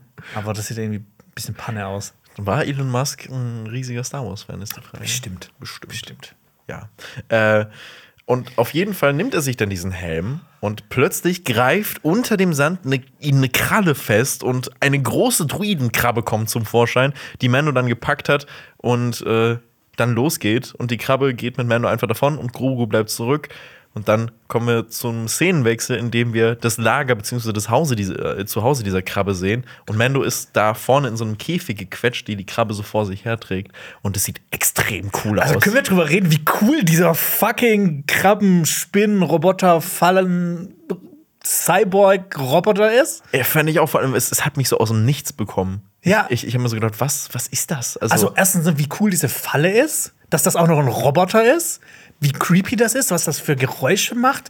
Wie, also ich habe noch fast, ich glaube, ich habe noch nie so was Creepies gesehen in äh, Star Wars. Ich auch in dem nicht. ganzen Franchise. Aber dann frage ich mich trotzdem, warum ist, ist, ist ein Mandalorianer-Helm eine Falle? Also welches Wesen denkt sich, okay, ich habe einen Mandalorianer-Helm einfach auf und werde dann da gefangen genommen? So. Jonas Kopfkino. Jonas Kopfkino.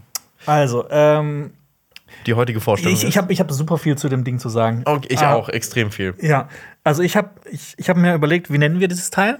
Okay. Ich habe auch einen Namen dafür. Ja. iRobot. Aber halt nicht mit iRobot wie Ich-Roboter, sondern mit ja. I, mit Augenroboter. iRobot. Das wäre so krass, wenn es im Nachhinein herauskommen würde, dass Will Smith das Ding gesprochen hätte. okay, das kann ich nicht genau. ja, ich, also ich finde, das ist bisher das coolste Star Wars Gefährt, was auch immer, was ich bisher gesehen habe, auch das mit diesem Auge. Ich finde diese Verbindung von so Fleisch und Metall oder so, so, so Sachen finde ich so creepy. So dieses Cyborg-Ding, ich musste ja. echt an Grievous denken. Äh, auch, auch die ganze Zeit generell bei sehr vielen Sachen bei diesem, bei diesem Teil gibt es auch sehr viele Parallelen generell zu und Grievous. Genau wie dann auch Mando noch gespritzt wird mit der Spritze, dass er quasi direkt so außer Gefecht gesetzt wird, dass er sich nicht mehr wehren kann. Das ist so fucking bedrückend. Und genau bei mir das Kopfkino war halt, ne, wir sehen dann in diesem Versteck von iRobot, dass, dass sau viele Mandal ich mache da jetzt ein Ding draus, okay? okay das, das, das, ich nenne so. Ähm, dass da sau viele Mandalorianer-Helme auf dem Boden rumlegen und da hatte ich halt direkt so Kopfkino, ob dieses Vieh halt die Gunst der Stunde des Niedergangs der Mandalorianer ausgenutzt hat und auch so die überlebenden Mandalorianer, da haben bestimmt welche überlebt im Untergrund für eine Weile, dass der die halt, oder die Leichen, dass die mitgenommen hat, den halt auch das Blut ausgesaugt hat und dann halt das sich davon ernährt hat. Und dass das wie so ein fucking Horrorfilm ist. Ich will einfach nur einen Horrorfilm nur über das Ding sehen, wie das dann einfach die Mandalorianer frisst. Okay, aber wenn es ja ein rein theoretisch ein Druide ist, es ist ja, es ist ja sehr wahrscheinlich ein Cyborg. Cyborg, ja. Aber da frage ich mich auch trotzdem noch mal, ist dieses Auge, äh, wir müssen auch noch mal kurz, äh, kurz erklären, also dieses, diese, aus, aus dieser Krabbe kommt dann noch mal ein Druide raus, äh, ein Druide, ein Cyborg, der ist so, der sah aus wie ein Lego Bionicle. Ja, stimmt. Er sah wirklich eins zu eins aus wie ein Lego Bionicle.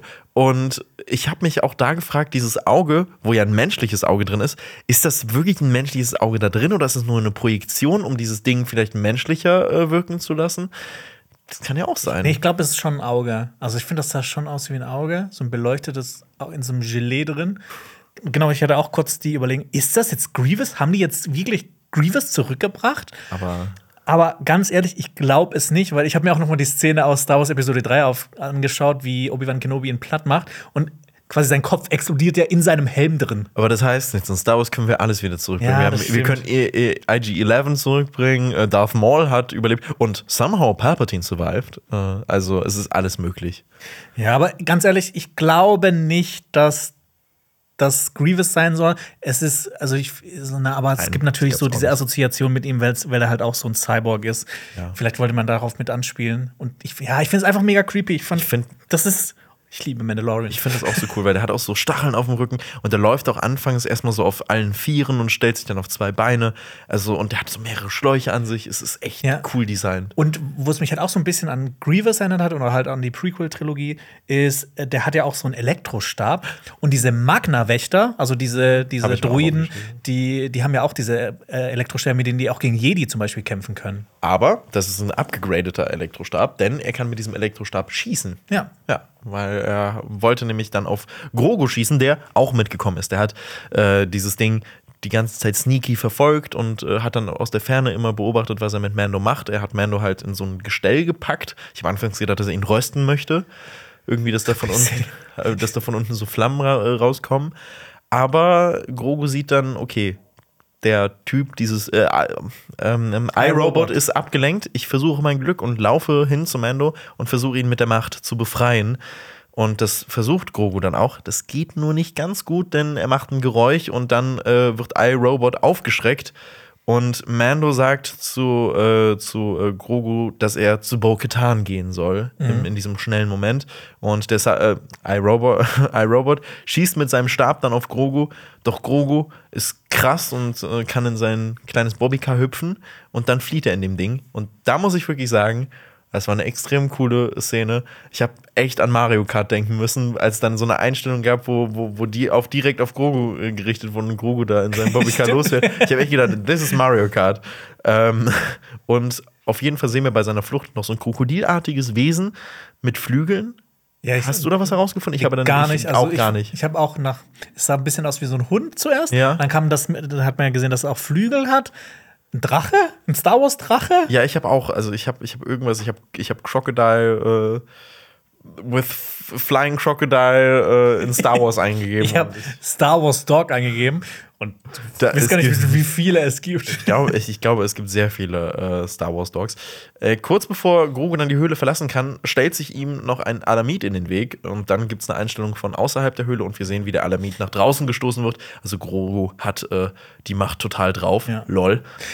Ich hätte eine Sache, glaube ich, einen Mikrometer cooler gefunden. Wenn er ihn einfach den einfach komplett abgemurkst hätte, wirklich ganz brutal. Nee, wenn iRobot eben so ein bisschen nachgelaufen wäre. Ich glaube. Ich glaube, iRobot hat sich gedacht, an Grogu ist wenig Fleisch dran, das bringt mir nichts. Stimmt natürlich. Das ist nur ein Snack. ja. Äh, übrigens, also, wenn er ein Cyborg ist, muss er sich dann wirklich auch ernähren oder ja, er muss ja sein, quasi seine, seine, seine menschliche Seite seine stellen? biologischen, quasi seine Organfunktion von seinem Auge muss er ja irgendwie mit irgendeiner Energie Ja, aber am ist, Leben erhalten. okay, gut, ja, aber das kann ja auch auf technischer Seite am Leben gehalten werden, oder? Ja, aber er braucht ja trotzdem irgendwelche Nährstoffe. Ja, aber ein Auge muss ja nicht essen, oder? Das Auge schon. Okay. Es trinkt Blut. Das von iRobot schon. Ja. Äh, ja, Grogu hüpft dann ins Cockpit und zeigt auf die Karte. Wir erinnern uns, äh, Mando hat ihm ja gezeigt, äh, ne, äh, dass, äh, dass das Kalevala war, wo äh, Bo-Katan war. Und Ja. dann hat Grogu sich daran erinnert und hat dann darauf gezeigt, dass äh, Dings da hier, äh, B5, äh, Bescheid weiß bei B5. Äh, R5, oh Gott. Ja. Äh, ich komme mit den Buchstaben durcheinander. Und dann fliegen die los. Ich stelle mir auch kurz vor, wenn der nicht mit R5 geflogen wäre, sondern mit IG-11, wäre der auch dann in diesem Druidenport drin gewesen? Hinten er hätte, drin? so, er hätte es einfach viel zu groß äh, rausgehupt, weil der ja. ist ja riesig. Aber der kann er sich zusammenfalten. Ja, und die fliegen dann los und dann kommt da einmal dieser Krokodilflugsaurier, äh, Drache und äh, das bringt aber nichts, weil die fliegen einfach weg. Ja, für den habe ich keinen Namen raus, auch nicht. rausgesucht. Krokodilflugsaurier, Drache finde ich gut. Ich finde, der ist ja. griffig. Krokodok. Krokodok. Krokolol. Krokolol. Damit kommen wir äh, nach Kalevala, zu der Mandalori mandalorianischen Festung, die wir schon in der ersten Folge gesehen haben. Bo-Katan schmollt immer noch auf ihrem Thron. Sie kann es einfach nicht lassen. Sie will einfach diese schlechte Laune haben. Aber ihr Protokolldroide tritt ein und sagt ihr, dass ein unangemeldeter Besucher kommt. Und sie sieht, dass es anscheinend Mando ist. Aber es ist dann nicht Mando. Da habe ich mich übrigens gefragt, der, wenn der Protokolldruide sie vor, vorgewarnt hat, dass es einen Besuch gab, dann hat sie ihn, diese Protokolldruide, sie auch vorgewarnt, als Mando das erste Mal in, am Ende von Folge 1 da gewesen ist. 100 Prozent. Ach, das haben sie so Ja, genau, genau. Ich, ich, glaube, ich glaube, sie hat sich extra dann cool so dahingesetzt. Weil, weil wir haben ja hier gesehen, sie saß ganz anders da als ja. äh, in der ersten Folge. Ich glaube, sie hat sich wirklich extra für Mando so cool hingesetzt. Hat noch so eine Jogginghose eigentlich angehabt, das noch schnell. Sie ist quasi in Jogginghose in dem, in dem Anzug drin. Pokatan schnaltet aber super schnell, weil sie sieht nur Baby Yoda und fragt ihn direkt, was passiert. Und Baby Yoda sagt, ah! Lol. Lol. ja, aber sie ist natürlich clever. Der Protokolldruide soll den Astromech-Druiden auslesen. Und sie macht sich auf, um Mando zu retten. Sie steigt dafür in ihren Komrück-Klasse-Jäger, der 190.000 Credits kostet. Der auch als Transporter eingesetzt werden kann, aber auch als Jäger. Sind 190.000 Credits für ein Raumschiff viel oder nicht? Ja, es ist schon nicht. Also aus meiner Erfahrung mit Star Wars Raumschiff. Also, aus, aus, ne, also ich, äh, also, ne, mit meinen Immobilien, also ne, äh, Immobilien, warum Immobilien? Äh, Automobilien. Äh, gebraucht, gebraucht äh, Star Wars Schiffverkäufern, egal. Ich weiß gar nicht, was ich sagen wollte. egal. Also 190.000 würde ich sagen, für einen Jäger ist das schon eine gute Stange Geld. Aber ich muss auch sagen, das ist eines der coolsten Raumschiffe überhaupt. Vor allem, ich finde alles, was sich halt so klappen kann oh, ja, so und so ausklappen kann und so besonders startet und landet und irgendwie X-Wing, wenn das so aufgeht oder sowas, finde ich saugeil. Finde ich, find ich auch. Das hat mir so De DeLorean-Vibes. Ja. Und äh, wir kommen dann von Kalevala nach Mandalore. Bo-Katan taucht in die Atmosphäre ein ich mag ihren Gesichtsausdruck, also auch von Katie Sackhoff in dieser Szene, so eine, so eine freudige, freudige Erwartung, weil ich hatte das Gefühl, sie hat endlich wieder was zu tun. Sie hat wieder eine Bestimmung, sie muss, irgend, sie muss nicht mehr auf ihrem Thron sitzen, sondern jetzt hat sie eine Aufgabe. Und das ist halt das Problem gewesen bei ihr, dass sie keine Aufgabe hatte. Und ich glaube, das tut ihr ganz gut. Ähm, aber es führt sie halt ausgerechnet auch noch nach Mandalore, in ihre alte Heimat. Und wir sehen auch noch mal das zerstörte Sundari von oben, was auch wieder atemberaubend aussieht. Und Bo Katan schaut dann plötzlich sehr melancholisch, weil ich meine, sie hat ja auch in dieser Stadt Zeit verbracht. Ähm, in dieser Stadt ist auch Kurz ihre regiert. Schwester getötet worden. Und ähm, genau, deshalb ist sie auch ein bisschen sad. Und sie hat auch kurz regiert. Ja, sie hat auch kurz regiert, das stimmt. Sie sagt Baby Yoda auch schon, wie Mando es ihm zuvor gesagt hat, dass es nicht immer so aussah.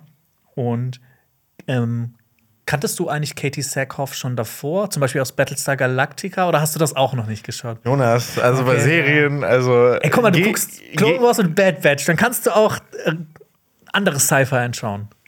ja, aber Star Wars hat auch schon so viel zu bieten und ich komme ich komm ja noch nicht mehr, mehr da hinterher. Also, das ist. Äh Battles, Battlestar Galactica ist mhm. eine richtig großartige Serie. Okay. Ähm, Frage. Zuerst Game of Thrones oder zuerst Battlestar Galactica? Game of Thrones, auf jeden Fall Game of Thrones. Okay. Ja. Danach direkt Battlestar Galactica oder The Expand? Expanse. Expanse. Das Problem ist, bei Battlestar Galactica gibt es noch ein paar so Einzelfilme dazu, noch eine andere Spin-off-Serien. Die habe ich auch nicht alle angeschaut. Deshalb, da kenne ich mich nicht so gut aus. Ähm, Expanse. Okay. Ja. Okay. Ich werde es tun. Ja. die beiden oder die drei kommen wieder auf der Planetenoberfläche an. Äh, Bokatan und Baby Yoda ziehen los und lassen R5 zurück. Bokatan sieht das zerstörte Bürgerzentrum und ich, nimmt ihren Helm ab. Ich muss da eine Sache kurz noch fragen. Ja. Ähm, das hat mich wirklich gestört. Äh, R5 schaltet, äh, verbindet Diese sich dann Kamera, mit dem. Ne? Ja, der verbindet sich mit dem Raumschiff und der beobachtet über eine Kamera äh, wie Bo-Katan und Grogu da losgehen. Und ich frage mich, wo ist diese Kamera? Also, es ergibt keinen ich, Sinn. Ich habe mich eher gefragt, warum wird das gezeigt? Ja, also wa warum wird es gezeigt? Und wo ist diese Kamera? Weil, weil die sind gerade auf dem Weg zur Höhle und da kann kein, also. Das ist eine GoPro, die ist an, ans Gehäuse, als Gehäuse, an äh, hier an die Außenseite von dem Comric-Klassejäger dran gepappt. Okay. LOL. LOL. Man kann alles mit LOL erklären in Star Wars jetzt in Zukunft. Ja, ja. Bo-Katan sieht das zerstörte Bürgerzentrum, nimmt ihren Helm ab und sie ist wahrscheinlich die erste Mandalorianerin seit langer Zeit, die das mit ihren Au eigenen Augen gesehen hat. Weil das Ding ist ja auch, Mando hat das ja gar nicht mit seinen Augen, eigenen Augen gesehen. Das denke ich mir auch immer so. Er sieht ja immer nur durch einen Schirm. Durch einen verstaubten Schirm. Ja, und das, äh, das ist auch ein wichtiges Element in, in Star Wars. In Episode 6 will ja auch Anakin äh, seinen Sohn noch einmal mit seinen eigenen Augen sehen und nicht durch dieses Display. Ja, deswegen. Ja. Also ich habe ich noch gar nicht drüber nachgedacht. Jonas, mal wieder. Ja, ich glaube, ich denke ich denk zu viel da rein. Nee, aber ich finde ich find das ja gut. Das ist, das ist, ich müsste das auch mal. Ich, ich werde mir das für nächstes Mal auch antun. Werde ich wirklich krasse Szenarien mir mal ausdenken. So, was Boah, da bin ich gespannt. Du wirst ja. wahrscheinlich nur die ganze Zeit neben dir sitzen. Lol. die beiden, also Mando, nee, nicht Mando, äh, Bo-Katan und Baby Yoda gehen weiter. Dieser Star Wars-Drache schaut sie wieder an beziehungsweise schaut äh, Baby Yoda an, aber er sieht halt, dass Bo-Katan mit ihm läuft, deshalb hat er wahrscheinlich ein bisschen Schiss und er rechnet sich keine guten Chancen, greift nicht an. Bo-Katan sagt auch, dass sie einige Jedi kannte. Das fand ich, das ist so ein schöner Satz, weil da habe ich nur überlegt, welche kannte sie denn noch mal? Also sie äh, ist Obi-Wan Kenobi begegnet, sie ist Ahsoka Tano begegnet, äh, Anakin Skywalker ist sie begegnet und auch Canon Jarrus in Sehr wahrscheinlich Rebels. Qui-Gon, weil über, über, über die Schlacht, die Qui-Gon und Obi-Wan ja zusammen auf Mandalore mit Mandalore bestritten haben, mhm. wissen wir wenig. Ich glaube, nur aus Roman wurde das auch erklärt. Und da vielleicht ist Bo-Katan schon aufgetreten und hat Qui-Gon ja. kennengelernt, aber das soll die Bestätigten sind ja, ja, auf jeden Fall das. Und es ist ja auch super interessant, dass sie gut mit ihnen auskam, weil das Anfang, das stimmt ja gar nicht. Sie hat ja in, in Clone Wars auch gegen Ahsoka Tano gekämpft. Also sie hat ja. auf sie geschossen. Ja, also es, ach, generell die gesamte Mandalore-Verstrickungen sind auch sehr komplex. Ja. Bo sieht dann eine Bedrohung in der Decke, schubst Baby Yoda so ein bisschen weg, was ich ziemlich funny fand. Hat sich Baby Yoda wahrscheinlich gedacht, lol. Und sie kämpft dann gegen drei Alamiten, die aus der Decke rausbrechen und macht wirklich kurzen Prozess mit denen. Also ich finde auch so im Vergleich zu Mando, sie wusste schon, was sie tat. Bei Mando war es eher so ein bisschen, ja, ich verteidige mich jetzt. Wobei er wurde ja auch überrascht und sie hat die Alamiten überrascht. Klar, aber sie ist halt schon. Bei ihr habe ich das Gefühl, sie ist halt so eine richtig gut ausgebildete Mandalorianerin und Mando ist so ein, so ein Street Fighter. Der hat halt so die, die Straßenschleue und benutzt halt so seine Tricks, die er so in, seiner, in seinem Leben gelernt hat. Ja, also ich finde ich find Bo-Katan ist auch krass. Ja. Und das Ding ist nämlich, ich meine, ist ihre Rüstung aus Beskar? Eigentlich schon, ne? Aber sie, ja, müsste. Ja, also das war doch auch bei, bei, bei Rebels, glaube ich, auch so ein Ding dass das ja dann die Schwachstelle war von den Mandalorianern mit diesem komischen Gerät. Oh, ich habe Rebels wirklich geguckt, als es rausgekommen ist und ich habe ja. hab nicht mehr alles so genau im Kopf. Deswegen, ja. Deshalb schreibt mal in die Kommentare, ob, der, ob, ihre Rüstung auch aus Beskar ist. Exakt. Weil das Ding, ich habe auch ganz oft bei Mando das Gefühl, der überlebt einfach nur, weil er einfach so eine krasse Rüstung hat. Ja, gut, das stimmt, ne? Ja. Ja, ja vielleicht ist er gar nicht so krass. Was ich auch super süß fand, also sie besiegt ja die drei Alamiten relativ schnell. Sie bezeichnet dann Mando als Krokos ja, Vater. Ja. Das ist so süß. Ich, das habe ich, oh, hab ich mir auch geschrieben. ein bisschen, das hat meinen Tag versüßt. Ich auch, so dieses, oh mein Gott, er ist, er ist Krokos Dad, wirklich. Oh, ja. Das ist so schön. Sie sagte dann quasi, ja, nicht nur dein Dad kann kämpfen. Ja. Bo, äh, Bo Katan fragt sich dann, ich habe hier Bo Yatan geschrieben. Bo, Bo Yatan. Bo Yatan. Äh, Bo Katan fragt sich, was dann vielleicht noch überlebt haben könnte, wenn die Alamiten überle überlebt haben. Und ich fand, das war schon so ein kleines Foreshadowing auf das Ende der Folge mit dem Mythosaurier. Mhm. Oder ich habe da, in dem Moment habe ich nämlich gedacht, vielleicht ist das Ding doch Grievous. Ja, vielleicht, so. vielleicht. Wir kommen äh, zu dem Versteck des iRobots. Mandalore, Mandalore, Mando wird von iRobot in einen Blutbeutel verwandelt. Und da ist mir so ein kleines Detail aufgefallen. Und das ist mir erst beim zweiten Mal schauen so richtig aufgefallen. Und das fand ich noch mal, das hat bei der ganzen Creepiness dieser ganzen Situation noch mal einen draufgesetzt. Ähm, wir sehen ja, er sticht in Mando diese Kanüle rein. Mhm. Und dann ist da diese, diese Pumpe, dieser, dieser Pump, Roboter und sie macht so einen Elektrostoß und dann pumpt er erst. Da habe ich gedacht, Moment, ist das hier gerade ein, ein Pumpdroide, der auch ein Bewusstsein hat und der weiß, was er gerade macht? Also dieser kleine Droide weiß ganz genau, ich pumpe hier gerade das, das Blut von einem Lebewesen ab und deshalb zögert er ja auch zuerst und braucht erst so einen Elektroschock, dass er das macht. Und jetzt musste mir dieses, dieses schreckliche Leben von diesem Pumpdroiden überlegen, wie der da ständig irgendwelche Lebewesen aussaugen muss, dass sein Herr und Meister ähm, überleben kann, obwohl er das gar nicht will. Und das ist ja auch so ein Ding bei Druiden öfters mal, dass die das auch nicht wollen, was, was, was sie tun sollen. Und vor allem hat er auch nicht viele Freiheiten, dass er sich nicht bewegen kann und immer, an, immer, immer wirklich das machen muss, was ihm da gesagt wird. Ja. Krass, das ist kein geiles Leben. Nee. Musst du noch mal anschauen. Ich, ich, also ich habe das dann so interpretiert im Nachhinein. Aber ich fand das mega creepy. Ich werde es ich, ich, ich mal anschauen. Ja. Und ich hatte so auch da, bei dieser ganzen Szene so ein bisschen Flashbacks zu Mad Max Fury Road, wo das ja quasi auch am Anfang passiert, wo aus Max auch ein Blutbeutel gemacht wird, der dann auch in so einem Käfig liegt und quasi einfach nur da, dafür da ist, Blut den Warboys zu geben. Mad Max Fury Road hast du aber gesehen, oder? Ich habe ich hab gehofft, dass diese Gegenfrage nicht kommt. Ich, ich habe in dem Kino, Papa, können wir, äh, können wir bitte mal aufhören? Kannst du mich die ganze Zeit Nein, ist alles gut, ist alles gut. Ich kann dich jetzt hier 5000 Romcoms fragen, die du nicht geguckt hast, okay? Okay, gut. sag mir eine Romcom. Ähm. ähm, okay, äh, diese, dieses, was ich halt immer, immer vorstelle, ist dieses Plus One. Ha. Plus One? Plus One mit Jack Wade. Nee. Ha. Ha, du bist so ungebildet. well played. well played. Nein, ähm, ja, ich habe ähm, hab Mad Max Fury Road nicht im Kino geguckt und ich wollte den immer im Kino geguckt haben. Ich glaube, der läuft teilweise manchmal noch so im. Deswegen, ich warte auch immer noch darauf, dass ich, weil ich will den nicht bei mir zu Hause gucken. Das ist genau wie.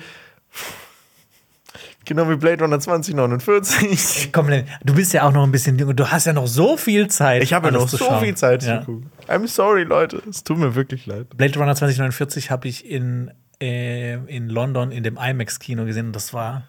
Ja, wir haben schon mal darüber geredet ja. und ich bin immer noch so neidisch darauf. Das ist. Ach. Ja. Ja. Okay, lass mal schnell wieder darüber reden. Genau. Etwas, was ich geguckt habe. Hoffentlich Episode 2. Genau, Mando leidet sichtlich, aber er muss ja nicht lange auf seine Erlösung warten, denn Bo-Katan kommt zur Hilfe und ein verdammt cooler Kampf entbrennt. Bo-Katan kann mit ihrer Grapple Gun das Dunkelschwert zum Beispiel, das sah auch so ein bisschen aus wie so ein Force-Pull, aber bloß halt mit, einem, mit einer Grapple Gun, kann sie das äh, Dunkelschwert äh, bekommen und bekämpft damit den iRobot, macht wirklich super kurzen Prozess mit ihm, wie schon mit den Alamiten. Aber es war wahrscheinlich doch nicht so kurzer Prozess, weil während Bo sich um Mando kümmert, erwacht iRobot zu neuem Leben und er greift sie an und sie macht trotzdem noch mal kurz einen Prozess mit ihm, also quasi in diesem Krabbenroboter drin. Ähm, und für mich sagt das so zwei Dinge aus. Erstens, Bo-Katan ist auf jeden Fall eine awesome Kämpferin. Und zweitens, mit dem Dunkelschwert ist sie nicht zu stoppen. Und ich hätte gern einen Kampf zwischen ihr mit dem Dunkelschwert und Darth Maul mit einem Lichtschwert gesehen. Ja, das wäre, oh mein Gott, das wäre das wär episch gewesen. Ja. Cooler Kampf. Also auch die ganze Choreo, wie sie auch so drunter durchslidet und so den Bauch von dem Roboter so auf, aufschneidet. Das sah einfach geil aus. Alles mit diesem Ding war so krass. Und ich bin ein bisschen traurig, dass es jetzt tot ist, aber ich finde es auch gar nicht so schlecht, weil ich, das, das gibt halt noch mal dieses Mysterium um dieses, um dieses Wesen, um diesen ja. iRobot. Deswegen. Ja, ja, genau. Ich finde, manchmal ist es einfach auch besser, sowas einfach im Mysterium zu belassen, dass, dass bei uns das Kopfkino angeht. Richtig. Und ja. das, wir wissen, ich glaube, dass jedes, jedes deiner Kopfkinos ist krasser als die äh, Erzählung, was es eigentlich wirklich wäre. Ja, das, ich meine, das, das, das, Kunstwerk ist ja auch immer schlauer als der Künstler an sich. Ja. ja. Okay. Ähm, hat mich auch noch so ein bisschen an die ganze, dieser Kampf mit diesem äh, Krabbenroboter äh, an Herr der Ringe 3 erinnert. Mit Kankra. Kankras Lauer. Ich finde, ich Sam find, gegen Kankra. Ich finde, Herr der Ringe ist etwas, was man, wo man niemals Herr der Ringe 3 sagen sollte. ich weiß Herr der Ringe 3. Besser? Nein, nein, aber ich finde, das, dann wirkt es halt wie so ein Franchise oder so. Dann ist es immer Herr der Ringe 3. so. Das heißt auch nicht Herr der Ringe 3, das heißt Herr der Ringe die Rückkehr des Königs. Ich weiß, aber, ist, ja. aber wenn man es halt so drei nennt, also ich weiß nicht, ich habe gedacht, dass es dir auch vielleicht wehtun würde, wenn du Herr der Ringe 3 sagen würdest. Ja, manchmal will ich ja etwas ein bisschen verkürzen. Ich will nicht sagen, der Herr der Ringe, die Rückkehr des Königs. Herr der Ringe 3 ist schneller, geht schneller von der okay, Lippe. Okay, gut. Weil, wenn du das akzeptierst, dann ist es, glaube ich, auch gesellschaftlich anerkannt. gesellschaftlich? Ja, weil ich spiegle die Gesellschaft Gesellschaft Du spiegelst die Herr der Ringe-Gesellschaft wieder, auf Ja. jeden Fall. Ja, ähm, dann Also ich habe sonst nichts mehr zu der Szene. Dann ähm, kommen wir doch zu einem Moment, wo äh, Din, äh, also Mando aufwacht, nämlich am Lagerfeuer, das äh, Bo-Katan gemacht hat. Und sie sitzt da mit Grogu und Mando wacht auf und fragt sich, wie sie ihn gefunden hat. Und sie erzählt davon, dass Grogu ja ein richtig guter Navigator geworden ist und dass er sie gefunden hat und aufgesucht hat. Und äh, Mando. Ich habe Ja. noch kurz ein kleines Det- Detail, sorry, zu Bo-Katan, weil hier sieht man ganz deutlich auf ihrem Arm äh, ein Symbol. Hast du dazu auch was? Ja. Das Sekunde, ich muss da. Ich mu Ja, das ist ja so ein umgedrehtes W auf einem stylischen V, würde ich es jetzt mal bezeichnen. Und äh, das ist ein super interessantes Logo. denn das ist äh, eigentlich, das ist das von der Night Owl, von den Night Owls. Genau, von den Nachteulen. Das ist ja so eine Eliteeinheit der Mandalorianer, die nur aus Frauen besteht. Richtig, so eine Splittergruppe der Death Watch. Genau, und Bo-Katan ist die Anführerin von den Nachteulen. Richtig. Und ich finde es auch witzig, wie sie halt diese, diese Suppe zubereitet und wie Grogu auch wieder so danach so ganz, ah, ich, will das haben. Ich hab Hunger. Und sie redet davon von Pocksuppe. Ich habe gedacht, Das das, ist wär, neu. Ich habe gedacht, das wäre. Porksuppe. Ich habe Porksuppe, hab anfangs gedacht, dass sie aus diesen niedlichen Porks aus, äh, aus Episode 8 wirklich eine Suppe gemacht haben. Und dann war ich dann, oh Gott, ich brauche die Untertitel. Und dann stand da Porksup und ich war so, Ja. okay, gut, äh, Porksup. Und ich war, okay, gut, es sind keine Mhm. Porks sind hierfür gestorben. Ähm, ja, und einmal ein minimaler, kurzer Mandalore-Herrschaftsexkurs, äh, den ich mal vorbereitet habe. Oh, da bin ich super gespannt Äh, drauf. für alle, die vielleicht auch Clone Wars nicht geguckt haben und auch nicht Rabbits geguckt haben. Die ganze Geschichte von Mandalore beginnt überhaupt 7000 Jahre vor der Schlacht von Yavin. Und äh, das fängt damit an, dass die Taugen, das sind äh, ein, eine Spezies, äh, ein bisschen, ja, wie kann man es, wie wie kann man beschreiben, auch so Schweinsechsenartig. Es ist ein bisschen, ist ein bisschen schwer, zu, die zu beschreiben. Vielleicht kann man einfach ein Bild von Taugen einblenden. Ähm, und die äh, wurden von Coruscant vertrieben und die sind dann nach Mandalore gekommen. Und dort haben sie die Mythosaurier, die einheimischen Tiere von Mandalore, ausgerottet und aus ihren Knochen Häuser gemacht und äh, auch eine ganz berühmte Knochenstadt errichtet. Und Mandalore. Ich fand, ich fand das auch super cool. Und Mandalore heißt übrigens Mandalore wegen des damaligen Anführers Mandalore der Erste. Und äh, die Taugen, die wollten dieses mandalorianische Reich erweitern und planten halt mehrere Planeten zu erobern. Und dabei haben sich den Taugen mit der Zeit viele andere Völker angeschlossen und vor allem Menschen. Und das ist ja auch jetzt, wie, wie aktuell auch, die meisten Mandalorianer sind Menschen. Und mit der Zeit äh, und über den ganzen Krieg verteilt sind halt die Taugen auch ausgestorben und es blieben eben nur die Menschen übrig. Äh, über die Zeit gab es auch ganz viele Herrschaftsformen. Classic. Classic. Cla Classic Human History. Ja, das ist wirklich Classic Human History. Äh, über die ganze Zeit gab es ganz viele Herrschaftsformen und Bündnisse mit den Sith, mit der Republik oder den Separatisten. Und es gab auch sehr viele Unstimmigkeiten über die Herrschaft immer. Und es gibt sau viele Splittergruppen. Ja, das, Und die heißen auch immer irgendwas mit Mandalorianer. Oder oft heißen sie dann neue Mandalorianer, Ja. äh, wahre Mandalorianer und so Mandalorianer. Die, die richtigen, wirklich richtigen Ja. Mandalorianer. Manda Mandalorianer Official. Mandalorianer jetzt erst recht oder sowas. Ähm, und es gibt das und das, was du gesagt hast, dass es sehr viele Splittergruppen gibt, zeigt generell diese Atmosphäre, die auf Man äh, Mandalore herrscht, nämlich dass es super viele Unstimmigkeiten gibt, dass es auch viel Hass untereinander gibt, dass, dass es, man sich eigentlich nicht über eine richtige Herrschaftsform einigen kann.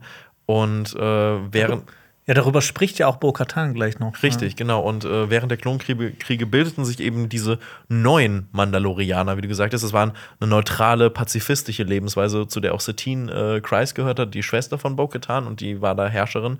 Und es mochten eben nicht andere Mal- Mandalorian äh, Mandalorianer, besonders eben die Death Watch nicht. Ja, vor allem die Mandalorianer sind ja immer so ein Kriegervolk gewesen. Ich meine, hast du äh, Star Wars Knights of the Old Republic gespielt? Die Rollenspiele Nein. von, von Ich BioWare? warte immer noch auf das, das Remake. Da ist es auch immer, da ist das auch so ein, da ist, das spielt auch mehrere tausend Jahre vor der Handlung von, von der Star Wars no Noventalogie. Scheiße. Saga, vor der Star Wars Reihe. Und da ist das halt auch ein Ding. Da gibt es ja dann auch noch die Mandalorian, die Neo Crusaders und Mhm. die Mandalorian Crusaders und alles Mögliche. Und die sind halt, ne, das sind die Krieger. Ja, es ist, ja, ja, und, und, und viele wollten halt eben auch noch diese, diese kriegerische Atmosphäre noch beibehalten. Und deswegen hat sich diese Deathwatch auch gebildet äh, und nicht gebildet, die, die hat ja schon existiert, aber die waren halt gegen diese pazifistische Lebensweise und davon haben sich dann die Nachteulen gebildet. Und äh, ja, dann, wenn ihr euch noch an Clone Wars erinnert, in Staffel 7 äh, gab es da auch eine Herrschaft von Darth Maul. Und da gab es auch wieder gewisse Gruppierungen, die die Herrschaft von ihm akzeptiert haben und andere wiederum nicht. Und dann kam die Republik hinzu und dann haben die, ja, die Herrschaft von, Man äh, von Darth Maul beenden wollen. Und wir wissen dann, wie es weitergeht. Im Imperium wurde äh, Mandalore dann wieder besetzt und äh, der Saxon-Clan hat darüber geherrscht. Es gibt auch sehr viele Clans. Der Sexy-Clan. der Sexy-Clan. äh, davon bin ich Teil übrigens. Lol. äh, ja, Bo-Katan äh, führte dann Widerstand gegen diesen sexy Clan an, unter anderem zusammen mit äh, dem Ren Clan.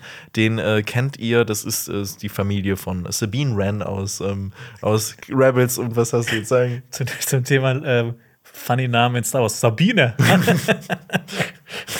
die Brigitte ist auch noch dabei. Mensch, so, ja. ja der Udo, der Udo kommt auch noch hinzu. Hallo, ich bin Traudel Skywalker. Ja, ich bin, äh, ja, Sorry. ist alles okay. Es ist mehr als, ah, okay. Äh, jo, und äh, ja, meine Notizen sind wirklich großartig. Ich habe hier einfach, ich habe hier geschrieben, yo, und dann kam die große Säuberung und Bo-Katan musste mit ihrem Volk Mandalore verlassen. Ich finde auch schön, dass ich einfach ein Yo da reinschreibe. So. Ja. ja, dann sind wir bei dem jetzigen Stand und ähm, dann kommen wir zu, diesem, äh, zu dieser äh, Pock-Suppe, die äh, äh, Bo-Katan für Mando gemacht hat. Und sie sagt, das ist ironisch, dass Mando als Mitglied der Kinder der Watch, die sehr die, die eine sehr religiöse Splittergruppe sind, mhm. äh, der Mandalorianer sind, noch nie etwas von Pog-Soup gehört hat, weil sie ja sagt, jeder ist, kennt diese Pog-Soup, weil jeder auf Mandalore damit aufgewachsen ist. Aber Mandalore, äh, Mando war ja noch nie auf Mandalore, weil er ein Findelkind ist und das machen die bei den Kindern ja. der Watch so. Ich finde es auch schön, wie es so aufgebaut wird. Bo-Katan tut ja auch die lebenden Wasser so als Kindergeschichten ab. Und so witzig, dass sie halt ein paar Momente später ein Mythosaurier sehen wird. Hat dieses sagenumwobene Wesen, was eigentlich seit tausenden Jahren ausgestorben sein soll, was halt das Symbol ist der Mandalorianer. Ja, Finde ich, find ich schön aufgebaut. Und was dass ihre Skepsis dann so auch genommen wird, ein bisschen wieder. Ja, dass sie halt so ein bisschen, äh, sie war so ein bisschen desillusioniert und jetzt wird sie illusioniert. Ja. nee, aber ich, ich finde ich find ihre Figur generell super interessant, weil, weil das, das merken wir auch jetzt gleich noch, sie ist, sie ist dem Ganzen sehr abgeneigt, diesem generellen Mandalore-Kult, aber irgendwie auch nicht. Also es ist so, trotzig, es ne? Ist, ja, es, ja. Ist, es ist sehr viel Zwiespalt in ihr. Ja. Das ist ja auch, es gibt dann noch diese Szene, wie Mando quasi sein Zeug wieder zusammenpackt und sagt, ich bin für immer in deiner Lebensschuld, Bo-Katan. Und sie hat ihm auch das Dunkelschwert hingelegt. Also sie ist halt ehrenhaft, sie hat es nicht behalten. Das wird irre. Ja, weil ne, man muss ja jemanden im Kampf besiegen, dass das halt wirklich einem gehört und sie, sie, sie macht das ja auch nicht, das einfach zu nehmen. Das halt, ne, deshalb ist sie ehrenhaft. Ich habe halt nach Staffel 2 nach dem Ende gedacht, das wird in Staffel 3 super wichtig werden, dass Bo Katan unbedingt dieses Dunkelschwert haben will und versucht dann halt Mando zu besiegen. Oder vielleicht auch sogar zu töten, um daran äh, zu kommen. Aber ist es dann nicht so. Aber so finde ich es auch super interessant. Finde ich auch. Also ich finde, das, das macht sie auch nochmal sympathischer. Ja. Ne?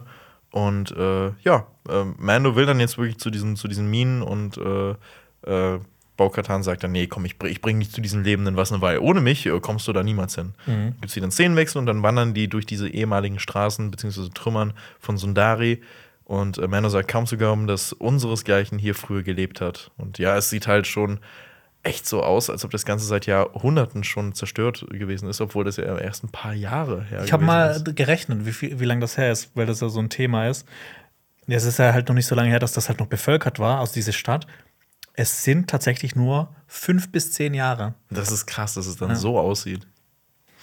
Traurig, traurig. Traurig, ja. ja. Und äh, das Imperium wollte äh, uns bestrafen und unsere Erinnerungen auslöschen. Das äh, sagt Bo-Katan dann wirklich, also wirklich je, jegliche Erinnerung an, an Mandalorianer wollten die ja zerstören. Und die Mandalorianer sind ja seitdem auch komplett verteilt, eigentlich schon immer gewesen über die Galaxis, aber jetzt immer, immer mehr.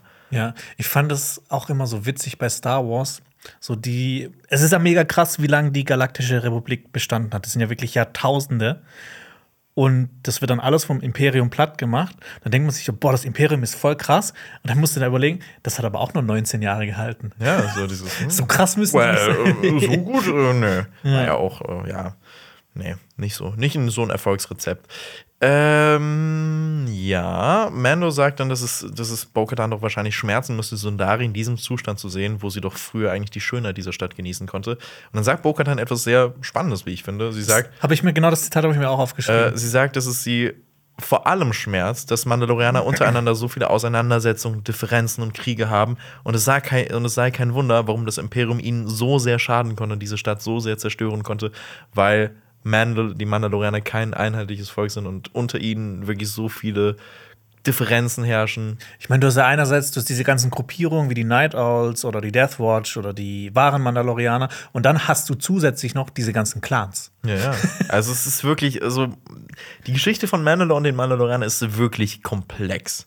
Und ich finde auch toll, dass das halt durch die Serie noch ein bisschen komplexer gemacht wird. Finde ich auch so. Das ist, das ist, dass es mehr Substanz hat. Und das finde ich, finde ich toll. Und dann kommen die zu diesem Eingang der Minen und äh, Bo-Katan wirft dann so eine fliegende äh, ja, Glühbirne in die Luft.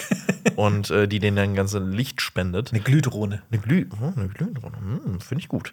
Äh, und ja, die Minen sind mehrere tausende Jahre alt, äh, sagt Bo-Katan. Und äh, sie erwähnt dann, dass sie auch schon früher mal bei den lebenden Wassern gewesen ist, als Kind. Und dann erzählt sie generell von ihrer Kindheit und der Zeit, als sie Prinzessin gewesen ist und sie sogar diese ganzen Rituale mitgemacht hat, Mit Geschenken überhäuft wurde mit dadurch. Geschenken überhaupt wurde. Habe ich kurz auch an mein Leben gedacht. Bei meiner Kommunion damals wurde ich auch mit Geschenken überhäuft. Auch Kom Kommunion war halt wirklich eine krasse Sache. Das war mal ein richtiges Ding, ne? Man hat es aber auch wirklich nur wegen den Geschenken gemacht, oder? Ja. Ich meine, das war so ein bisschen mitgehangen, mitgefangen. Ich meine, wenn das alle machen, machst du es halt mit. Richtig, natürlich so. Und ja, dann waren diese Geschenke so ein netter Bonus. Ähm, und sie erzählt dann auch von ihrem Vater und dass sie viel auch gemacht hat, nur wegen ihres Vaters, weil er ein großartiger Mann gewesen ist, der viel für sie getan hat und viel für Mandalore. Zudem habe ich auch noch ein bisschen was raus. Hau raus. Ja. Hau raus. Also einerseits finde ich es toll, wie die beiden halt so, also ich meine, die, die sind ja so in gegensätzlichen Gruppierungen ne? äh, von, von den Mandalorianern. Und dass sie ja quasi trotzdem so eine Gemeinschaft, äh, gemeinsame Leidenschaft haben für Mandalore und für die mandalorianische Kultur. Und Bo-Katan hat ja auch ähm, Mando gerettet. Und dass sie sich halt jetzt, obwohl sie halt so zwei unterschiedliche Standpunkte haben, sich halt so annähern durch dieses Gespräch, man halt so richtig merkt, so, oh, das, das ist doch, das ist richtig wholesome, was hier gerade passiert. Und was mit Bo-Katans Vater passiert ist, ist nicht so wholesome. Sie sagt ja, dass er im Kampf um Mandalore starb. Ihr Vater hieß Adonai Kryes. Ähm, er starb schon lange vor den Klonkriegen in den großen Clankriegen. Also wird noch komplizierter. Das war so ein Konflikt zwischen mehreren mandalorianischen Clans, der nach dem ersten mandalorianischen Bürgerkrieg stattgefunden hat. Eigentlich müssten wir mal wirklich so ein Special machen zu Mandalore. Es ist, Geschichte, es was, ist, was es passiert ist da. so krass. Vor Ja. allem, ich habe gleich auch noch mal was Neues. Ja. Und genau in diesem Konflikt, in diesem großen Clankrieg ist der Adonai, der gute Adonai ist da gestorben. Und seine Tochter Satine, die schloss sich halt der pazifistischen Strömung der neuen Mandalorianer an. Und es wird halt auch so erzählt, dass manche das so als Verrats ähm, gesehen haben, weil ihr Vater ja auch ein bisschen kriegerischer war eher und sie halt eher so die Pazifistin. Und dann kommt, dann kommt ein Zitat und ich finde, da hat es noch nie so gut gepasst. Sie sagt ja, dass ihr Vater, also Bo-Katan sagt, dass ihr Vater im Kampf von Mandalore gestorben ist. Und dann sagt Mando, this is the way. Richtig. Und da habe ich richtig Gänsehaut bekommen. Ich auch. Und das hat auch, das hast du auch bei Bo-Katan gesehen, so, fuck, yeah, das stimmt. Aber man, also ich, ich, ich finde, man hat aber auch so ein bisschen Skepsis auch so ein bisschen mehr gemerkt. Also sie, sie, sie hat wirklich darüber nachgedacht, was, was Mando da eigentlich gesagt hat und was dieses This is the way eigentlich überhaupt bedeutet. Das fand ich, fand ich sehr gut. Und dann Ja. sagt sie noch zu Grogu, was guckst du so? Was ist das für ein kleiner Pisser, du? Geh mal weiter, ey. LOL. Äh, ja, dann kommen die tatsächlich zu diesen lebenden Wassern, von denen wir immer gehört haben. Und sie sehen ganz unspektakulär aus. Ja. Es ist äh, Wasser. Ich hatte voll viele Herr der Ringe-Flashbacks in dieser Folge, ne? Die Minen von Mandalore, die Minen von Moria. und sie finden etwas in der Tiefe, was eigentlich gedacht wurde, dass es nicht mehr da sei. Ja, äh, Bo liest auch äh, noch eine Gedenktafel vor, die uns, da uns davon erzählt, dass das hier eine Mythosaurierhöhle gewesen ist und die Minen äh, seit den ersten Mandalorianern existiert. Und Mandalore der Große, der hat damals den Mythosaurier gezähmt und bezwungen. Ja. Ähm, Dieses Schriftsystem übrigens, das die benutzen, das kann man auch eins zu eins übersetzen und das funktioniert ins Englische sogar. Also ich habe so ein, zwei Worte übersetzt und das war tatsächlich auch das, was sie vorgelesen ja. hat. Ach, ich liebe das. Ja. Ich finde es schade, dass sie es vorgelesen hat, sonst hätte ich es wieder so entziffern können. So wie bei den Obi-Wan Kenobi-Folgenbesprechungen mit dem Aure Besch, mit dieser Au- Star Wars-Schrift. Aurebeck sieht doch cool aus. Ja. ich. Ähm, ja, Man, äh, Mando geht dann einfach ganz still zu den Wassern, legt seinen Mantel ab und steigt in das Wasser. Und So ein richtig erhabener Moment für ihn. Also Wirkt so ein bisschen finde eine Taufe. So richtig aufgeladen. Und hast du die Musik im Hintergrund? Ist dir die aufgefallen? nein. Das ist das Mandalorian-Theme, aber mit Rückwärts. Streichern. Rückwärts. Der Dubstep. Nee, das ist das Mandalorian-Theme mit Streichern. Und ich fand das richtig schön, mal Ich werd's- auch so, oh, so ich zu hören. Ich werde es mir nochmal anhören. Ähm, ja, wirklich cool. Ich mag das immer, wenn das Mando-Theme abgewandelt wird. Es, Ja. ist, es ist immer sehr cool. Äh, ich habe aber ein bisschen Angst, dass es so total abgenutzt wird wie das Force-Theme irgendwann. Ja. Weil das wird ja auch, also wirklich, also ich liebe das Force-Theme, aber es ist so krass. Und das ist auch schwierig auszusprechen, ne? Force For- Theme. for- Force Theme. for- Force Theme. Force Theme. Das kann man nicht schnell aussprechen. Force-Theme. Ja. Force, Force Theme. Boah, da kann auch wirklich eine, eine, eine harte Beleidigung noch bei rauskommen, wenn man da jetzt. Das Force-Theme? Force-Theme, also egal. Was? Das F-Wort kann, kann dabei rauskommen. Okay. Egal. ähm, ja, ähm, Mando sagt dann, ich, Vogel? ja, exakt, das ist aber ein. V-Wort. Du, Ja. du Vogel, du. Ich, ich muss irre, irgendwie, in meinem Gehirn ist irgendwas so, so geschaltet. Immer wenn jemand sagt das F-Wort, dann sage ich, "Hä, Vogel? Ach so, okay, gut. Okay. Jetzt weiß ich das auch, finde ich gut. Ähm, so langsam kriege ich einen Einblick in deinen Kopf. So langsam, wir bahnen uns den Weg da rein. Ähm, Mando sagt, ich schwöre bei meinem Namen und den Namen der Vorfahren, dass ich den Weg des Mandalore beschreiten werde und die Worte des Kodex mögen fortan in mein Herz geschmiedet sein. Dieses Mandalore äh, ist auch nochmal etwas Besonderes. Es klingt ja wie der Name des Planeten Mandalore, aber es wird anders geschrieben. Es ist M-A-N-D. Apostroph, so ein, so ein Strich oben und dann Elor dahinter. Und das ist der oberste Anführer der Mandalorianer immer und der oberste Krieger. Und da gibt es eine Liste von äh, Leuten, die das mal waren. Und ich ratter die einmal kurz runter, weil da sind echt coole Namen dabei. Nämlich äh, der allererste war Mandalore der Erste. Danach kam Mandalore der Unbezähmbare. Oh. Dann Mandalore der Ultimative. Das ist sauwitzig. Mandalore der Bewahrer, Mandalore der Geringere, Mandalore der Gerechtfertigte, Mandalore die Rächerin, ne, also äh, Feminismus muss auch äh, an, an, äh, dabei sein bei den Mandalorianern. Und dann haben wir Unkusp. Oh, das ist Surprise. Ja, das ist ein Surprise. Jester Mariel, Django Fett, Mandalore der Wiederbeleber. der Wiederbeleber. ja, dann äh, Fanshisa, äh, Boba Fett und dann äh, 127 Jahre nach der Schlacht von Yavin, Chernan Ordo. Freu dich auf Game of Thrones, weil die ganzen Könige haben auch so Beinamen. Oh, geil. Ich Der. Grausame, der Ältere, Der, der noch ältere. Der äh, jetzt geht's gerade raus. Der Ultimative gibt's doch Nee, bestimmt der auch. Ultimative gibt's leider nicht. Aber der Ultimative ist halt schon. Das klingt wie so eine Yu-Gi-Oh-Karte. Ultimative Drache mit eiskaltem Blick. Ja, aber danach kann ja eigentlich auch keiner, kein, kein neuer, finde ich, mehr kommen, weil also er ist ja der Ultimative. So. Ja. Also, alle danach Das sind alle nur die geringeren. Deswegen, ja, genau, deswegen heißen die danach auch der Geringere. Ähm, ja, Mando geht halt weiter in, diesem, in dieses Wasser und plötzlich versinkt er. Und wo ich mir auch gedacht habe, normalerweise bist du so übervorsichtig und guckst genau, was abgeht. Und hier stürzt du jetzt einfach runter. Nee, der ist gerade in so einem religiösen der Vibe ist, der drin. ist, ja, genau, der ist so, der hat einen totalen Autofokus. Und dann fällt er halt in diese Tiefen dieses Wassers und dieses Wasser ist wirklich unfassbar tief. Was ich mich da aber gefragt habe, ist, wie kann der schon so schnell auf diesen Grund fallen, wenn Bo-Katan hinterher springt und mit einem Jetpack äh, wirklich unfassbar schnell da runterfährt und er liegt halt schon so auf dem Boden, als ob er da fünf Tage schon gelegen hätte. Schwere Knochen. Schwere, schwere Knochen. Schwere Knochen, ja. Knochen aus Beskar-Stahl. Oder? Ja, ja. Vielleicht hat, äh, vielleicht ist es wirklich diese Beskar-Rüstung, die einen so schnell nach unten zieht, weil vielleicht hat Bo-Katan ja dann wirklich keine Beskar-Rüstung. Vielleicht Ja, ist das es das. wieder- wir- ich fange jetzt auch mal an. Ich fange jetzt so an zu denken wie du. Das, ist, das sind meine Anfänge hier. ähm, Bo-Katan schnappt sich auf jeden Fall Mando äh, vom, vom, vom, vom Grund, fährt, fliegt mit ihm wieder nach oben. Und auf dem Weg nach oben entdeckt sie etwas, was lange tot geglaubt war, nämlich ein Mythosaurier. Ein Auge. Ein Auge. Ein großes Auge. Das ist das Auge von dem, von dem Iborg. von, von iRobot. iBorg ist aber auch gut. Nicht schlecht. Ach, Scheiße, das ist das Beste. Jetzt müssen wir die ganze Folge nochmal neu drehen mit iBorg.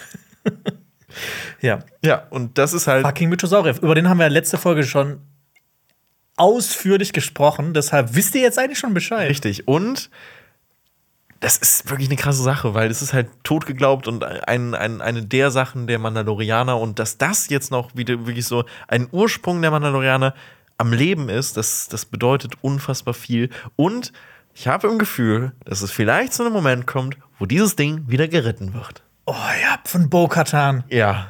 Mit dem Dunkelschwert ge gezückt. Ich will es. Ich ja, will das so Fall. sehr. Ja. Das war richtig gut. Weil ich habe auch, man merkt ja auch, dass Bo-Katan, das ist ja die letzte Szene, sie kommt an Land und sie guckt, also durch ihren Helm quasi, aber du merkst, dass das was mit ihr gemacht hat, dass da wieder so ein Feuer in ihr entfacht wurde. Richtig, und sie ist wieder halt, ne, der Mythosaurier, das Symbol von Mandalore, dass das halt noch lebt. Das heißt ja auch so ein bisschen, dass Mandalore noch lebt. Ja. Oder wiederbelebt wurde, keine Ahnung. Und meine Liebe für Mandalorian Season 3 lebt jetzt auch. Ja. Deshalb ähm, schreibt ihr gerne mal in die Kommentare, wie ihr die Folge fandet. Und dann würde ich sagen, kommen wir zu unserer Meinung zur Folge und hau rein. Hau, okay.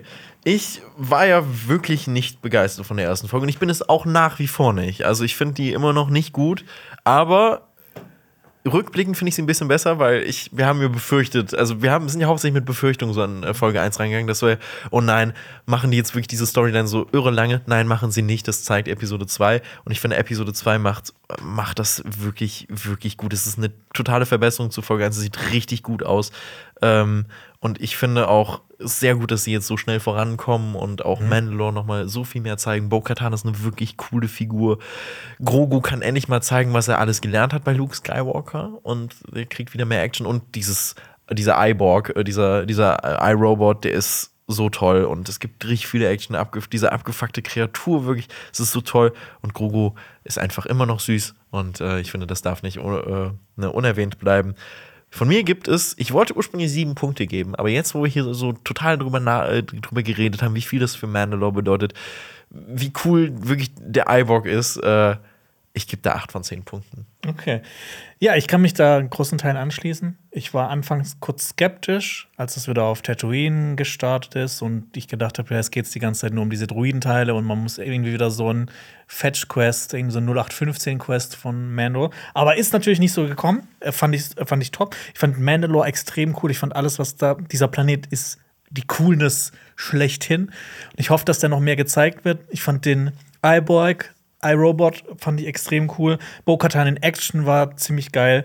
Die Effekte waren on point. Das Einzige ist halt, ich bin jetzt nicht der größte Fan von Pelimoto, aber es macht, macht bei mir nicht so viel aus. Ähm, wurde ja auch schnell abgefrühstückt und genau so muss halt The Mandalorian sein. Ich gebe dem auch 8 von 10. Bei mir hätte es so teilweise sogar ein bisschen an der 9 gekratzt, weil ich dieses iBorg, weil ich den so cool fand. Und ich freue mich jetzt wirklich auf die weiteren Folgen, weil ich keine Ahnung habe, wo es hingeht. Ich auch nicht, weil, weil, weil, jetzt ist wieder alles offen. Ja. Und das finde ich cool, weil ja. vorher hatte man immer so noch eine Ahnung, wohin es geht, aber jetzt ist. Wir betreten Neuland. It's gonna be a ride. Ja, es ist, als ob wir auf Mandalore jetzt unseren ersten Schritt fassen. Richtig, darf ich dann auch in so einem Bobbycar neben dir fahren? So mich wirklich komplett eigentlich. Ich will auch im Bobbycar. so zwei Baby Yodas nebeneinander. das, das sehe ich uns. Ja, ich, ich würde mal gerne sehen, wie, wie das aussieht, wenn du dich in diesen Pott reinquetschst. ich glaube, das könnte ein bisschen eng werden. Aber. Ja, gut. Hört jetzt euch gerne noch weitere Podcasts an. Zum Beispiel haben wir letzte Woche über Creed 3, den neuen großen Boxfilm, gesprochen. Und dann hoffe ich, dass wir uns bald wieder hören. Hier auf Cinema Strikes Back. Tschüss. Ciao. This is the way. Möge die Macht mit euch sein. Das war ein Podcast von Funk.